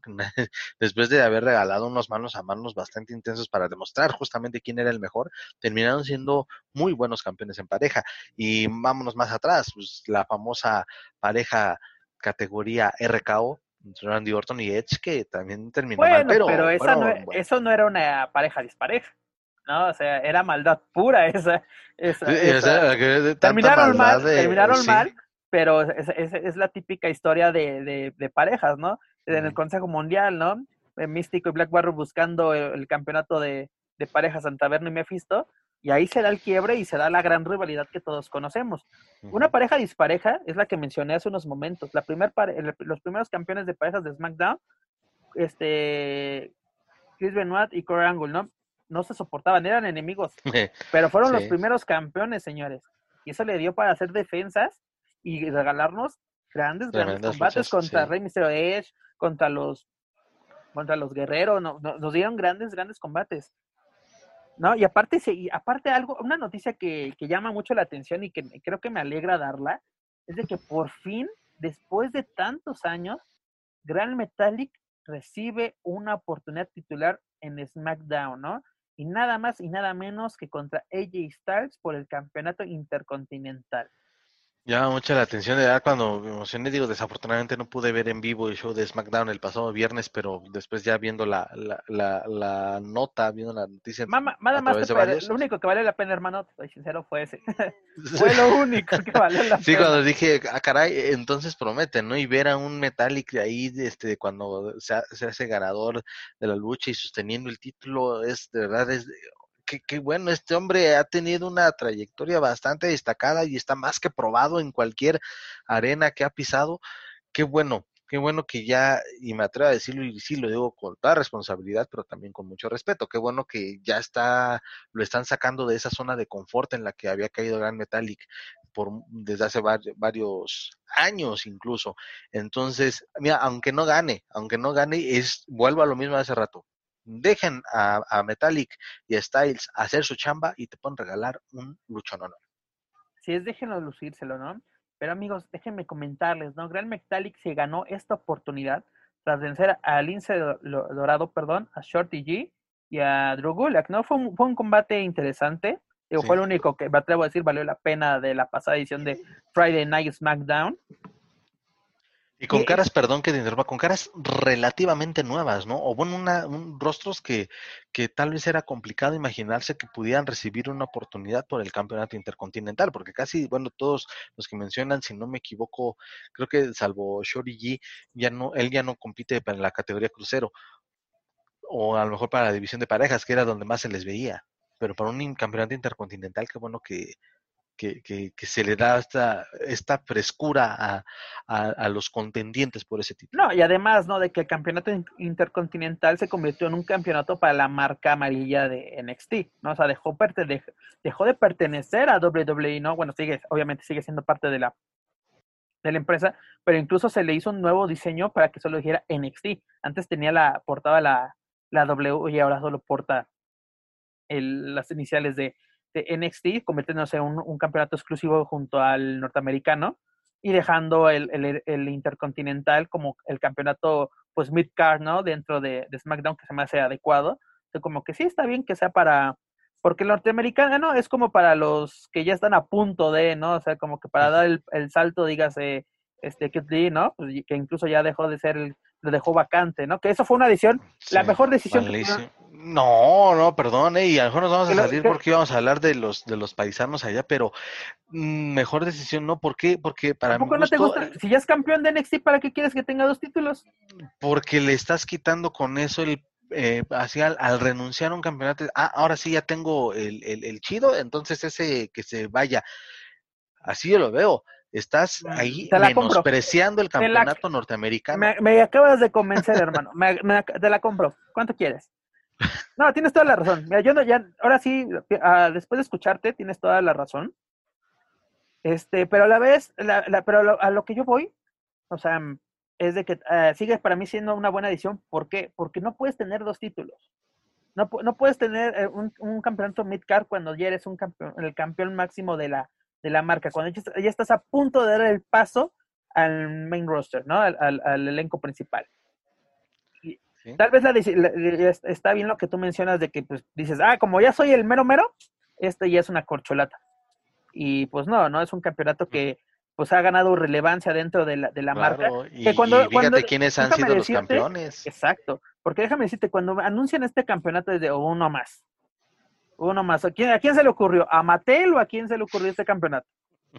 Porque yo creo que luego sacan campeonatos para, para los cosas. A seguirme vendiendo, sí. Aunque déjame decirte, amigo. Renovar tu catálogo. Que, hace, hace poco vi el campeonato de los Estados Unidos, el de Mattel, y me estaba haciendo ojitos, pero afortunadamente mi cartera me dijo, eh, eh. No, ahorita no. Ahorita no, es de, o comes o lo compras. Dije, me puedo comer el campeonato, ¿no? Pero, pero no. Pero, sí, a eso, eso voy, al- mira, al este, eso es solo pa- para, redondear este tema de NXT, sí está bien, ¿no? Y ha habido casos de, de que campeones, bueno, también Seth Rollins fue campeón de la WWE, campeón de los Estados Unidos, el, el mismo, si no me equivoco, Kane fue campeón de la WWE y campeón intercontinental. Eh, es decir, esa está bien, tienen dos títulos, pero es más responsabilidad, ¿no? Y fíjate, eh, eh, con, con eso, Seth Rollins, cómo vendieron bien su historia de en un mismo evento defiendes el de los Estados Unidos contra Cena y después contra Sting, que a lo mejor puede darle demasiada proyección a Rollins, pero, pero al final de cuentas, ah, ok, tienes los dos campeonatos, pues defiéndolos con el mismo prestigio y mira qué pedazos de retadores tuvo en aquella ocasión. En NXT sabemos que talento hay de sobra y que pueden sacar un buen match para Kate Lee. A eso voy, hazlo un poquito más real, o sea, defiéndelo. Hay mucha madera para quitarle el campeonato norteamericano y no simplemente votarlo porque ya no te interesa, porque Pero ya ¿sabes algo que me, que me gusta de esto? De que ahora Kid Lee solo se puede enfocar en una sola persona, que es Carrion Cross, que es quien ya, ya puso el dedo en el renglón de yo voy por tu título. Primero amenazó a Adam Cole. Adam Cole ya pasó a mejor vida, por así decirlo. y ahora, pues ahora sí Scarlett, ¿no? Es la que ha salido en estas semanas a recordarle de que el tiempo se te está agotando, ¿no? Sí. Y yo creo que es el momento, ¿no? Porque te digo que yo tengo esa espinita, yo creo que este Carrion Cross, dígase Killer Cross, tiene así, de que en AAA nunca, nunca tuvo esa oportunidad titular por el megacampeonato. ¿Cuántas veces no lo dijo en entrevistas? Where's my title shot? Where's my title shot? ¿Dónde está mi oportunidad titular, no? Y ya puede ser que ya sea el momento, ¿no? Eh, ya, ya se acerca el, este evento de, de, De Takeover, ¿no? El 30, el, el número 30 de, este, de esta línea de, de eventos de NXT. Y me gustaría ver ese, duelo, ¿no? Que ese sea el duelo estelar, Kyron Cross contra Kid Lee por el título máximo de NXT. Sí, y aparte, independientemente de, de este gimmick o de este personaje que tiene Cross, desde luego es un tipo que ya está ansioso, ¿no? Por estos que citas, ¿no? Cuántas veces pedía una oportunidad titular a gritos y ahora que tiene esta oportunidad o está en ese, digamos que en ese enfoque, en ese, en ese mapa, pues aparte, independientemente del personaje, es un tipo que está ansioso ya de tener oro en sus manos y de poder No, dar un y además, buen reinado. ¿no? La calidad está probada. Triple A, eh, Lucha Underground, Impact Wrestling, la calidad está probada, ¿no? Y a- obviamente, pues WWE lo quiso mandar a, a su a su territorio de desarrollo que está, está que fue la mejor decisión haberlo mandado allá, ¿eh? Fue una- aquí se aplica la de que si es una sabe decir, hay veces que dices, no, este luchador está como para, por ejemplo, ella, el, el caso de AJ Styles, ¿no? A él no lo podías mandar a NXT, él tenía que ir directamente a, a- y cómo lo hizo, ¿no? Entrando a, al Royal Rumble, impactando a todos, que obviamente ya era un secreto a voces que había firmado, pero la manera así, no se perdió la emoción. Sí, porque la canción era totalmente diferente, una canción poco escuchada, o que nunca había Aunque sido escuchada, que ¿no? nunca me, no me ha gustado su, su tema en WWE, su tema en, en, en TNA me encanta, llegó a ser Era muy un- bueno. llegó a ser mi ringtone, con eso te digo todo. Sí, ojalá y, y que es, ah, s- es Takeover, eh, es el previo, ¿no? A SummerSlam, si no me equivoco, ¿no? ¿Será el Exactamente, el 23? sábado. ¿Que será el 22? El 22, el sábado, así ya sabes que es como que la, la línea. La a- antesala. Bueno, eh, para toda la gente, pongan en el mapa, este, gente que nos escucha en, en- fuera de México, pongan en el mapa el 22 de agosto, que puede ser lo que vale la pena, ¿no? Y si, bueno, ya para el 23 solamente seguir al, el paso de los latinos para la, para la raza que nos escucha. Pues de momento ya, ya nos hicieron que nos interesara SummerSlam, ¿no? Que es lo, Sí. que es lo importante. Porque teníamos eh, Stream Rules, que se convirtió en un verdadero show del horror a, a mi, a mi vista, que es de qué carajos acabo de, de ver. Ah, y, y bueno, se comenta, a- aprovechando que estamos hablando de esto, de que sí se pensó de que se, se viera un ojo de Rey Misterio colgando, pero que Sí, por ahí último- hubo una nota, ¿no? de que último minuto se, se abortó eso, así como que podía ser muy grotesco para Muy gore. niños, muy gore precisamente, y qué bueno que lo abortaron, porque mira, si, si por sí fue ridículo ver como que una canica, soste- que Rey Mysterio agarrando una canica, este, que imagínate que sí le hubiera colgado, fíjate, si, si los, si los memes fueron geniales, imagínate que hubiera pasado eso, han sido 10 veces mejor, ¿no? Pero ah, te sí. digo, este, por lo menos WWE ya logró que nos interesara SummerSlam, ¿no? Por el, por el hecho de que Andrade y, y Garza van por unos títulos.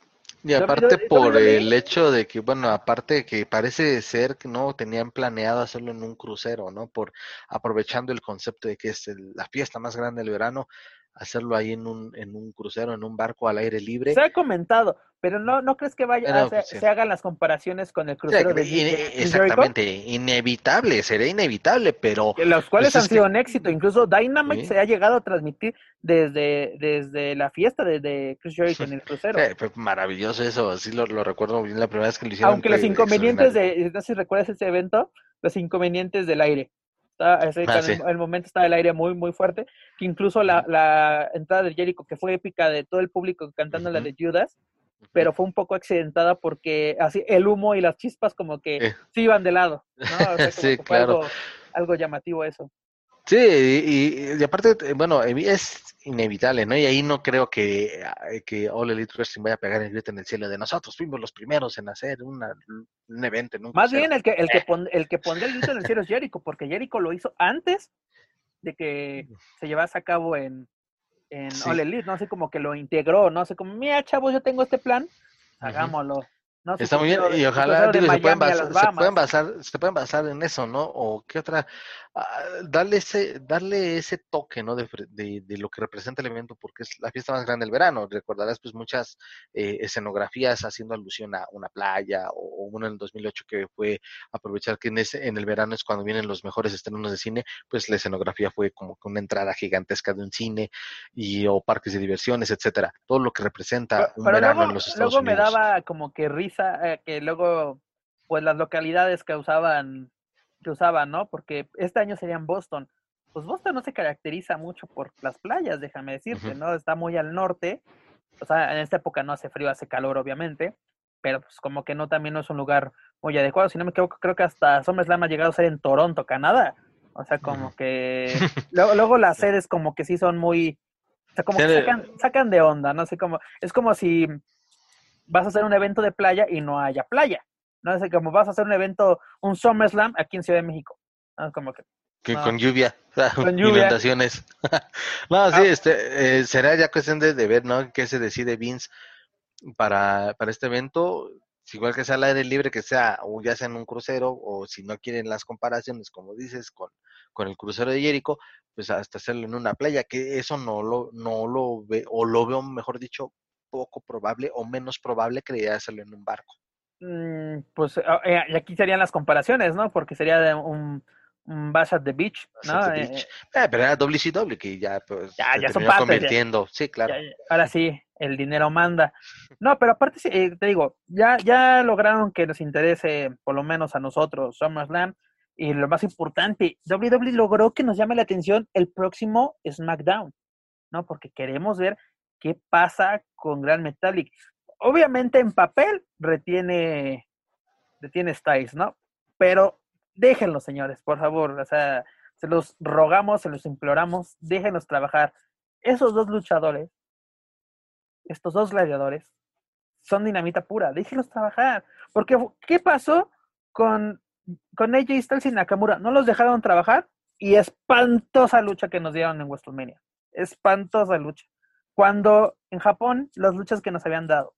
Incluso WWE se atrevió, por de esas veces que WWE se atreve a decir que hay más fuera de su empresa, retomó de que estos desde Japón tienen pique, hay que hacerlo, hay que aprovecharlo. Y obviamente por hacer caso al guion, pues salió una, un esperpento de, de lucha. Y más que en esa ocasión hasta la, la entrada de, del Nippon de, de Nakamura es considerada como una de las mejores entradas en la historia de WrestleMania, ¿no? Este, bueno, al menos para la empresa, que así lo puso en un video. Han sido Este, épicas, incluso yo me acuerdo eh, en NXT con los violines, su primera aparición en SmackDown, siempre e- ese, ese tema, ¿no? Aunque ya no me gustó mucho cuando le pusieron letra. ¿no? Sí, ya- ya, ya- ya no fue tan, épico. quizás. Ajá, exactamente, perdió, aunque seguían, si no me equivoco, sí está en japonés, pero o sea, como que perdió, creo yo que la, eh, lo épico, ¿no? De, de su entrada.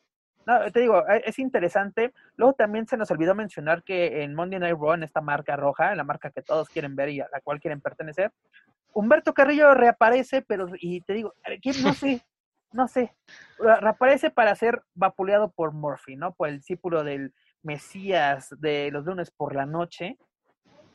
Y también, ¿no? Mencionar de que Dominic ya respondió al, al, al, pues ahora sí, como que, a ver, chamaco, ¿quieres sacarme un ojo? Ve, ¿no? Este Seth Rollins está dispuesto y ya, pues está cantado, ¿no? De que pues, el, el, el, el, que va a vengar a Rey Misterio va a ser nada más y nada menos que Dominic Gutiérrez, dígase su hijo. Y podría ser incluso prepararlo para, para igual para este mismo evento, ¿no? Yo lo que lo más seguir, estamos a tiempo, ¿no? Estamos a tres semanas de, de SummerSlam. Pues yo creo que es un tiempo para pues ya, ya esta rivalidad y aparte de que ya que Dominic quiere tomar venganza ya tiene bastante tiempo, por lo menos unas tres semanas o más. Este, pues como que a ver qué, qué pasa, ¿no? sé yo siento que es un poco apresurado. Me, a mí me gustaría ver primero a, a Dominic en NXT, sería el mejor lugar para, para pulirse, pero bueno, si Rey Misterio puso sus condiciones para seguir trabajando con o sin contrato con WWE es de que su hijo fuese directamente a la marca roja y contra un estelarista como los Rollins, pues adelante, ¿no? Él sabrá que es la, mejor decisión para, para su hijo y sobre todo, ¿no? Las críticas no se van a, no se van a dejar esperar, ¿no? Así de que, ¿por qué no primero el México? E, e, el, el, otro día, algo que me llamó la atención, un conocido, que también colabora aquí en, en Lucha Central, ponía, Dominic saca el orgullo mexicano ante Seth Rollins. ¿Cuál orgullo mexicano si Dominic es estadounidense? Él nació allá, o sea, el de la raíz, tiene raíces mexicanas, pero incluso ni su papá es mexicano, es México-americano. Rey Misterio es de Chulavista, de San Isidro, de, estos, de estos primeros, pues, pues, ahora sí, poblaciones que te encuentras pasando Tijuana, ya del lado estadounidense, el orgullo mexicano. No caiga, la verdad, no caigamos en esas tal vez con, con, Rey yo creo que se aplica, ¿no? El orgullo latino, el orgullo mexicano, pero con Dominic creo que no, ¿no? Aunque lo hemos visto hablar un poquito de español. Ah, pues como, como le dijo, este, vas a ver hijos de tu...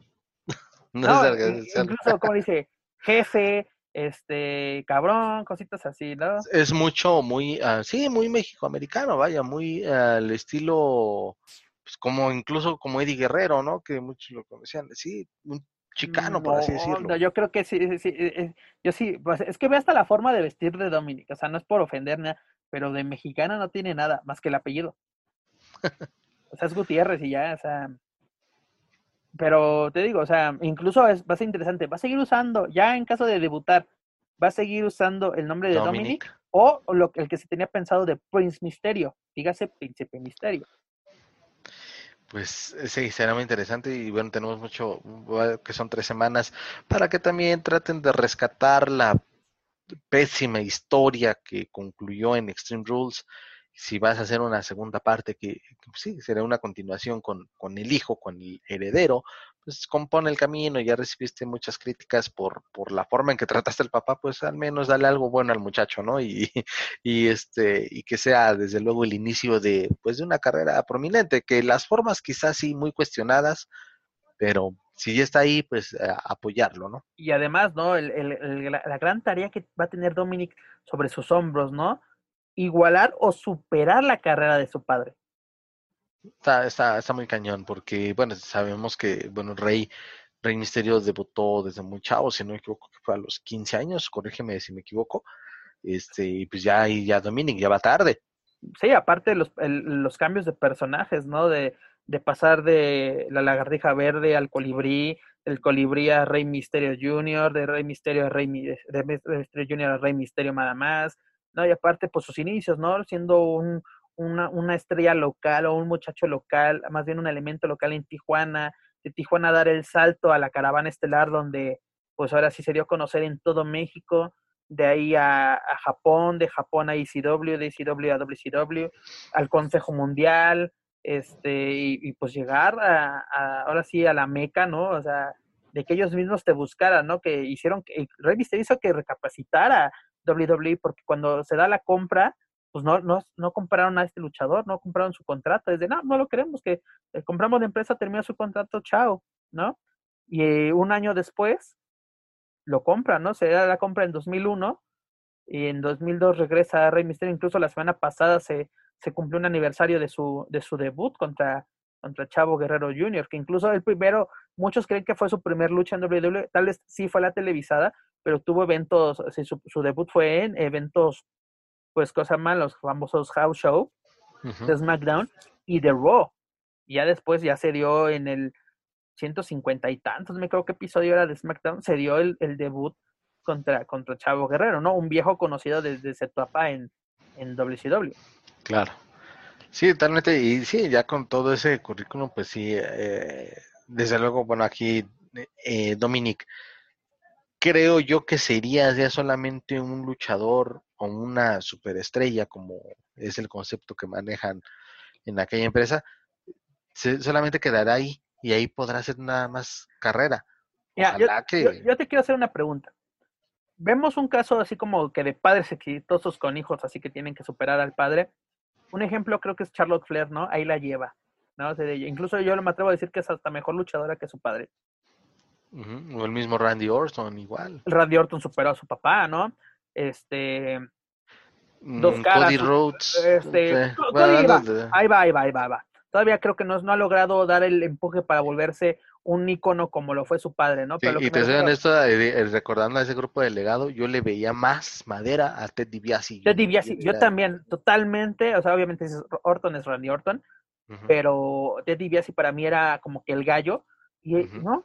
O sea, pese a que también no tuvo muchas oportunidades, no aprovechó las muchas o pocas que tuvo, y Cody Rose, pues obviamente, yo, más bien, a Cody Rose está haciendo lo que está haciendo o logrando lo que está logrando porque le picaron el orgullo, ¿no? Porque ese de del Stardust le, le, le, picaron el, el orgullo, ¿no? O sea, como que mm, él siente que fue humillado dentro de la WWE. Pero a lo que me refiero, o sea, Charlotte, al principio mamás nos la presentaban como Charlotte, ¿no? Aunque si sabías de historia y estabas empapado del ambiente, obviamente sabías que era hija de, de, Flair, ¿no? Pero también ahí hubo una, una cuestión, ¿no? Porque ya después que creo que ya fue en sus primeros, eh, en el main roster, sus primeros eventos, primeras apariciones.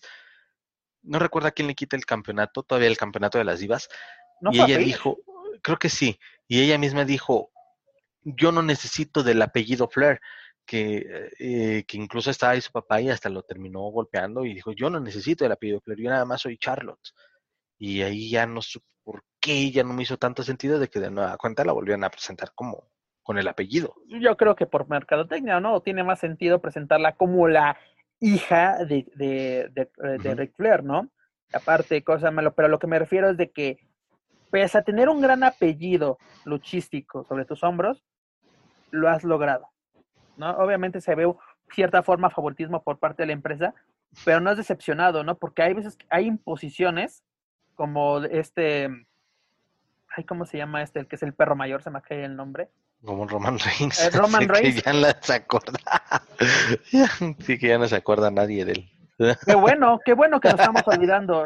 Y es lo que le estaba pasando a Charlotte ahorita. Qué bueno, bueno, pues perdón lo que voy a decir, pero la lesión le cayó como anillo al dedo de que es una pausa necesaria para que la gente ya no se arte de Descanse tantito. Nos porque a, Charlotte teníamos en Raw, en NXT, en SmackDown, la teníamos, no la veíamos en Tubo Fight porque Dios es grande.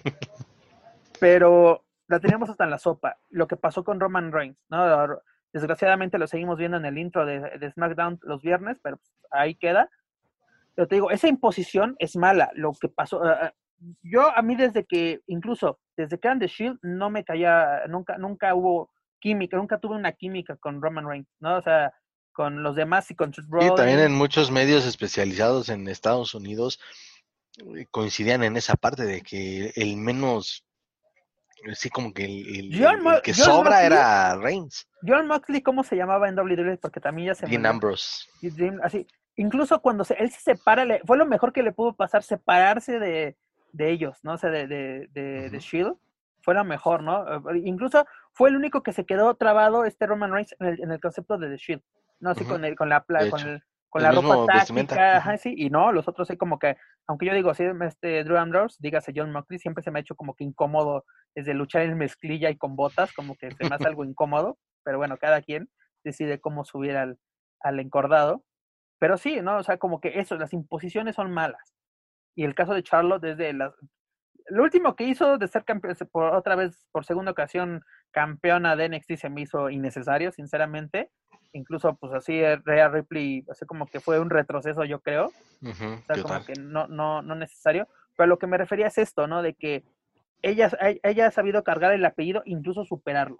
Es lo que tiene que hacer Dominic. Saber manejarlo, que lo lleven bien que le den buenas historias, como fue la historia de, de, de Charlotte, desde NXT la, la, manejaron bien, pues eran las cuatro jinetes, jinetas, como le quieran así llamar correctamente. Este, ¿no? O sea, con esta, con Bailey, Sasha Banks, esta, esta, ay, ¿cómo se llama la que? Te digo que los nombres, cuando no salen de Becky, ellos, sí, Becky, Becky, eran, eran, Bailey, Sasha y Charlotte. ¿No? Incluso que como que la, la pestada ahí era, ¿cómo se llama? Bailey, ¿no? Porque te, te, das cuenta como que Bailey todavía se quedó un rato más en, en, en NXT. Incluso, si no me equivoco, fue con esta, ay, ¿cómo se llama? Esta, Cari Sane, ¿no? ¿Fue la que le tiró el título? No, o me equivoco. ¿A quién? ¿A Bailey? A Bailey. Creo que sí. Bueno, no recuerdo bien. Okay. Pero, pero cambiando, cambiando de tema, y eso es muy importante, la WWE hizo oficial la salida de Cari Sane de la empresa, ¿no? Es decir, de que a mí me hubiera gustado. Lamentable. La, lamentable, pero mira, su última etapa, sus últimos meses no fueron tan buenos, amigo. ¿no? Uh -huh. Incluso la agarraban de punching back. No le abrieron una alcancía en la, sí. en la cabeza que por, por, suerte se pudo editar para televisión, pero se, se, llegaron a hacer públicas las, las fotos de cómo acabó la, la frente de esta luchadora nipona. Mira, es una luchadora que creo que el poco tiempo que estuvo en la empresa logró grandes cosas. Pese a no ganar los títulos máximos femeniles dentro de la empresa, hizo historia dentro de la empresa Fue campeona de NXT, sí. y campeona de parejas. Sí, campeona de parejas y fue ganadora del May Young, ¿no? Del May Young La Classic. primera la primer ganadora, ahí la pudimos ver contra, si no me equivoco, la vimos contra Tessa Blanchard precisamente, creo que fue su primera lucha. También la vimos contra, mm, ¿contra quién más la vimos en ese torneo? Que fueron, fueron luchas muy llamativas. Ahorita se me acaban de ir a, a la, a la mente, pero eh, eh, fue la, exactamente fue la primera la primer ganadora de este, de este torneo de, de WWE interesante, ¿no? Si no me Sí. equivoco, la primer pa- e- ella estuvo junto a, bueno, no luchó junto a ella, pero pues estuvo en, en la, en la generación de, de Princesa Suhei.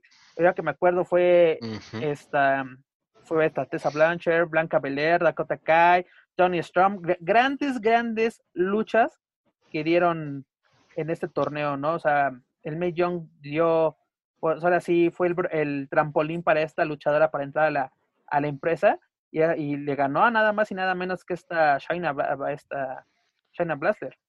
Así es, y también buena buena rivalidad ya en NXT que tuvo con Shayna por el título femenil de NXT, que muchos decían, ok, pues Shayna la va a hacer pedazos, ¿no? Por su complexión y su rudeza extrema, y Kairi, pues una chica muy delgadita y demás, pero pero muy buena, también este La, tiene la- ese, la- carisma, tiene mucho la- carisma desde la rivalidad momento que tuvo contra Amber Moon también fue muy llamativa en NXT. Y- Sí. Incluso, incluso los duelos que tuvo contra Peyton Royce, ¿no? Cuando todavía pertenecía a esta icónica luchadora a la marca amarilla.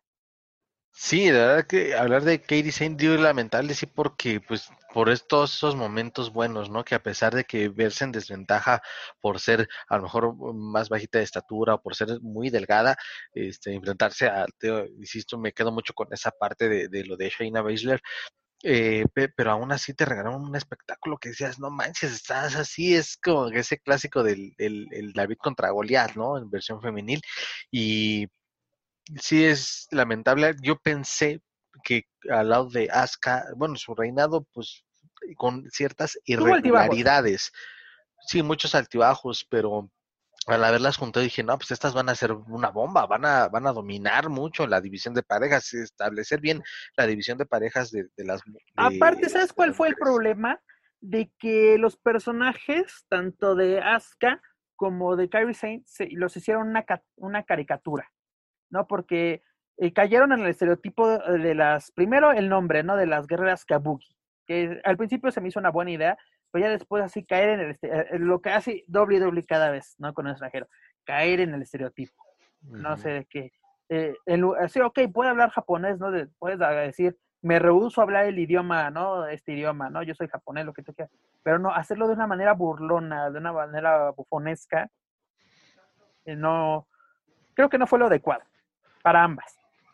Sí, y aquí creo que la, bueno, la ex- experiencia quizá o jerarquía, porque ya debe tener una jerarquía este, Asuka, la ha mantenido ahí en, en la empresa. La de Kairi, pues ok, llegó, hizo, tuvo grandes logros, grandes triunfos. Uno esperaría que ella eh, tuviese mayores logros, quizá en el campeonato, uno de los campeonatos, ya sea de Raw, de SmackDown, o incluso, no sé, ganar el Money in the Bank o el Royal Rumble, ¿no? todos estos eh, ya nuevos, o todos estos torneos que son nuevos para la división femenil, todos estos logros, mejor dicho. Pero bueno, ojalá que, no, creo que tengo entendido, va a regresar a Japón que incluso no me extrañaría que igual fuera atentada por la competencia para levantar un poquito las divisiones femeniles en, en las otras empresas americanas que han sido un poquito no creo sinceramente sí porque era la intención creo que tenía no de regresar a Japón. Exactamente no yo creo que para se, se comenta que para liberación de su contrato es de que, pues ahora, así como que ella salió en bastantes buenos términos, porque aparte, si sales así de una empresa, dudo mucho que, pues que pues, eh, te vayas a la empresa, dices, quiero regresar a Japón y, y sorpresivamente la veamos en Ring Honor o en, en All Elite, pues que creo que sería algo bastante equivocado, ¿no? Aparte ella quiere regresar a Japón, si no me equivoco, ella se casó eh, a principios del año, en enero, febrero, no recuerdo bien la fecha, se casó, y pues ella quiere regresar a Japón, ¿no? Lo más seguro es que la veamos en Stardom, en la empresa que, que estaba antes de, de firmar con, con WWE, ¿no? Incluso hasta por qué no pensar que sea un año o dos años sabáticos y que en una de esas nos sorprende en un Royal Rumble, ¿no? Pues, mira, es que exactamente, ella dejó la puerta abierta porque sabemos, bueno, es, así, es muy conocido, que WWE tiene un proyecto para un dojo en Japón, e incluso abrir la marca de NXT Japan, ¿no? Como lo hizo en Reino Unido con NXT UK pues es como que tenerla de, de embajadora, ¿no? Porque también en los, en los, años recientes WWE regresó a Japón, ¿no? Porque antes eh, eh, iba a Japón y no, ya no era la, la fórmula de que ya nos llenamos, incluso en, en a principios de, de, la década de los 2000 llegó a haber eventos de Monday Night Raw desde Japón, ¿no? Yo me acuerdo de una presentación de, de Ric Flair con, junto a Tajiri, la arena se cayó, ¿no? Porque grande, un, un ídolo local contra una, un, junto a una leyenda, pues era así como que algo, era, era un boom, ¿no? O sea, los, los eventos antes de, de, de, WWE televisivos eran grandes eventos, así de, eran con las marcas, ¿no? Tener a SmackDown, tener a Raw en Japón como llegó en su momento aquí en México, pero pues obviamente después de los altibajos que ha tenido WWE en, en tierras niponas, pues obviamente solo han llegado house shows, ¿no? Y yo creo que tener a Kari Shane sería una buena, una buena opción como una embajadora, ¿no? Dentro de, de, de, de estos lares de, de, Asia. Pero fíjate que una cosa, a mí me hubiera gustado ver a Kairi Sane aquí en México, en el, y sobre todo en el Consejo Mundial, me hubiera gustado, gustado verla, ¿no? Porque las únicas ocasiones que pudimos ver a Kairi Sane aquí en México fue siendo parte de WWE en estos eventos que visitaron la Arena Ciudad de México, si no me equivoco, el 30 de noviembre pasado, eh, ella junto a junto a Asuka tuvieron los campeonatos de parejas en una una falta four-way match, ¿no? Donde estuvieron esta Alexa Bliss, esta Nikki Cross, Bailey, Sasha Banks, este, no, no recuerdo quién era el, el, otro, el otro equipo, pero te digo, fue, fue, fue bueno verla aquí en México, por lo menos, aunque sea como elemento de, de WWE. Y yo, yo me acuerdo que acá dice, yo la conocí en Lucha Underground, cuando en su personaje de, de Doku, ¿no? Incluso una, una lucha que tuvo ante Pentagon Black, dígase sí. Pentagon Junior. Su, eh, también a esta, a, ya de ahí ya le tomé como que así desde, ahora sí aplica la de, me gustó, uh -huh. y ya y investiga así, ah, pues esta chava está en Stardom, ¿no? Y también en ese, en ese mismo programa, me acuerdo si no me equivoco, fue un episodio de la tercera temporada, el 13 o el, el 14, no recuerdo bien, también se enfrentó a Hiro Shirai, no recuerdo el, el, nombre, creo que era Black Lotus, o no me acuerdo el nombre que tenía Hiro Shirai, pero se enfrentó y gana Hiro Shirai a Pentagon Black en, en lucha online. Incluso le rompen su brazo con su movimiento en venganza y al final le llega este serpiente azteca, dígase Rey Horus, a rematar a, a, al discípulo del vampiro. Sí, la verdad es que es de verdad muy, muy agradable y estos que uno lucha underground esta temporada que citas, si no me falla, fue que en 2016, 2017, aprox. Correcto y de que ahí, bueno, para nosotros, ¿no? Como, como aficionados también eh, mexicanos, ver a, a, esta chica y de ahí, después de ahí seguirle sus pasos en todo lo que ha hecho, pues ha sido verdad bastante agradable. Y, e insisto, tiene un carisma de verdad maravilloso, tiene mucho ángel, me atrevo a decirlo, porque la gente, pues sí, este, eh, no, nunca, o bueno, nunca creo me pareció escuchar que la abuchearan a, a Kairi. Siempre estuvo en el gusto del público. El, el público de WWE se la ganó en NXT a pulso. Claro. Grandes combates, Sí, grandes totalmente. combates. Un poquito desaprovechada en el elenco principal. Porque ese es el problema de NXT, de que puedes brillar tanto y en el elenco principal ya no pasa nada. Mm, eh, Andrade ha tenido sus altibajos en, en el elenco principal cuando NXT era una aplanadora, ¿no? Este, al- este Aleister Black, ¿no? Eh, incluso que le quitó el campeonato a, a Andrade. Andrade, se perdió. ¿Te acuerdas de Dellinger, que ahora es este Sean Spears en, en Ujú. All Elite, ¿no? Gran rival, incluso eh, gran rivalidad que tuvo con, con Andrade, llega al, ele- al elenco principal, se apaga y por eso tuvo que, pues, prefirió salir, ¿no? Vámonos. y, y buscar otras alternativas y hacia otro personaje en, en otra empresa, ¿no? O sea, como que em, e- e- incluso es el caso de Gargano, ¿no? Porque por nada no ha querido salir Gargano, ¿no?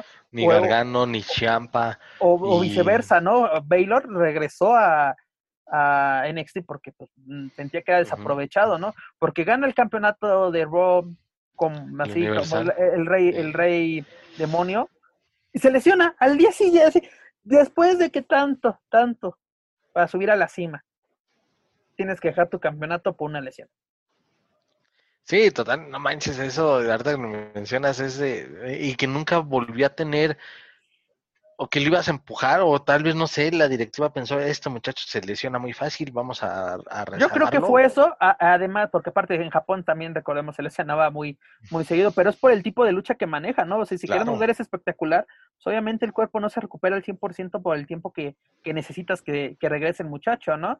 Porque Sí, teníamos al rey demonio y luego se convirtió como que en el embajador de la comunidad LGTB, cuando, eh, de, porque primero estaba The Baylor Club, pero The Baylor Club se convirtió en, en el club de la diversidad donde todos entraban, que no fue un mal personaje, me atrevo a decirlo, que bueno que haya inclusión, pero si estabas de que soy un canijo desgraciado, ahora soy el bondadoso de todos, pues como que se me- era muy...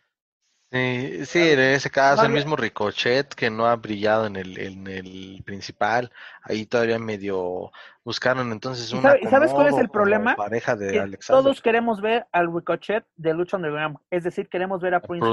Exacto, sí. Este, y no, no, o sea, la, la, la propia empresa no lo, no lo permite, ¿no? Incluso hemos visto últimamente más a Ricochet en May Event que, que en Monday Night Raw. Que todos ponen el grito del cielo de ¿cómo está ahí? Señores, preferible que tenga actividad a que, a que nadie lo fume, es como lo de, lo de Carrillo, ¿no? Preferible que tenga actividad y que siga cobrando a que esté en su casa como bulto de papas. Exacto. Sí, bueno, de ahí yo creo que hasta daría para otro, para otro tema, ¿no? De hablar de los talentos específicos de que llegan a NXT, que brillan, que tienen éxito y después desaparecen. Sería también incluso ahí un buen tema hablarlo. O bueno, no solo incluso al enfocarnos en WWE, creo que ha habido casos también en, en otras empresas que han, que han sido así y que ocurre, ocurre también en viceversa, ¿no? O sea, no eres nadie en, o eres como que de los de, ah, sí, ahí luego, si hay chance te hablo, ¿no? Y lo que sales, llegas a otro lado y la rompes, ¿no? Pues yo me atrevo a decir, ¿no? O sea, va a sonar un poco drástico. Pentagón y Fénix eran mid-cars en, en AAA. Llega el proyecto de Lucha Underground y se convirtió en un boom internacional. ¿No? Ya después de, de las participaciones en Lucha Underground, este, llegó el Rey de Reyes para Pentagón, llegaron las oportunidades para Fénix, ¿no? Incluso no por nada ya llegó a ser eh, megacampeón de, de AAA, tal vez un, un reinado sin pena ni gloria, pero ya llegó a ser megacampeón de, de dicha empresa y en una triple manía.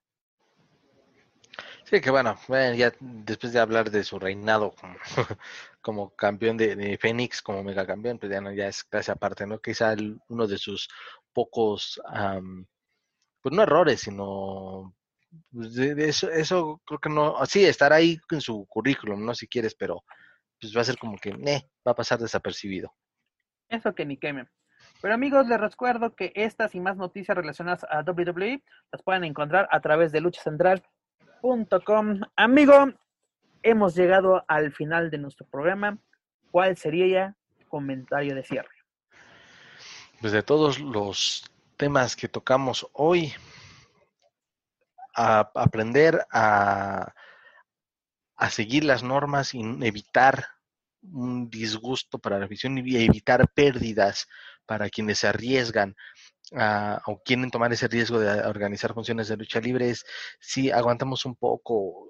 Eh, digo, obviamente pues no es mi dinero, tal vez no, y, y es, se me, es fácil decirlo, pero pues, yo creo que también por el, por el bien del negocio, del, o bien el bien de la industria, mejor dicho, de la lucha libre, pues aguantar, tratar de aguantar. Es complicado, pero este, mejor hacer las cosas bien y que a final de cuentas puedan derivar en una consecuencia negativa. Y bueno, en cuanto a los mexicanos, insisto, en el extranjero, déjenlos chambear, aunque no ganen, aunque no sean campeones, déjenlos hacer su chamba y el, el espectáculo estará garantizado. Y bueno, pues solamente tener de, agradecer a, a ti, Pep, una vez más, una edición más, 12 semanas seguidas aquí. es, un, es un placer de verdad estar, ser parte de esto. Y pues un saludo a toda la gente que aguantó, que estuvo de principio a fin en esta edición. Gracias a todos los que nos escuchan dentro y fuera de la República Mexicana. Y pues no olviden seguirnos, estaremos en contacto la próxima semana. Así es, mi estimado. Muchas gracias por ser parte, ahora sí, durante dos ediciones de este, de este podcast llamado Lucha Central Weekly en español. Esperemos que Dios nos preste vida y salud, sobre todo para estar en la, en la siguiente.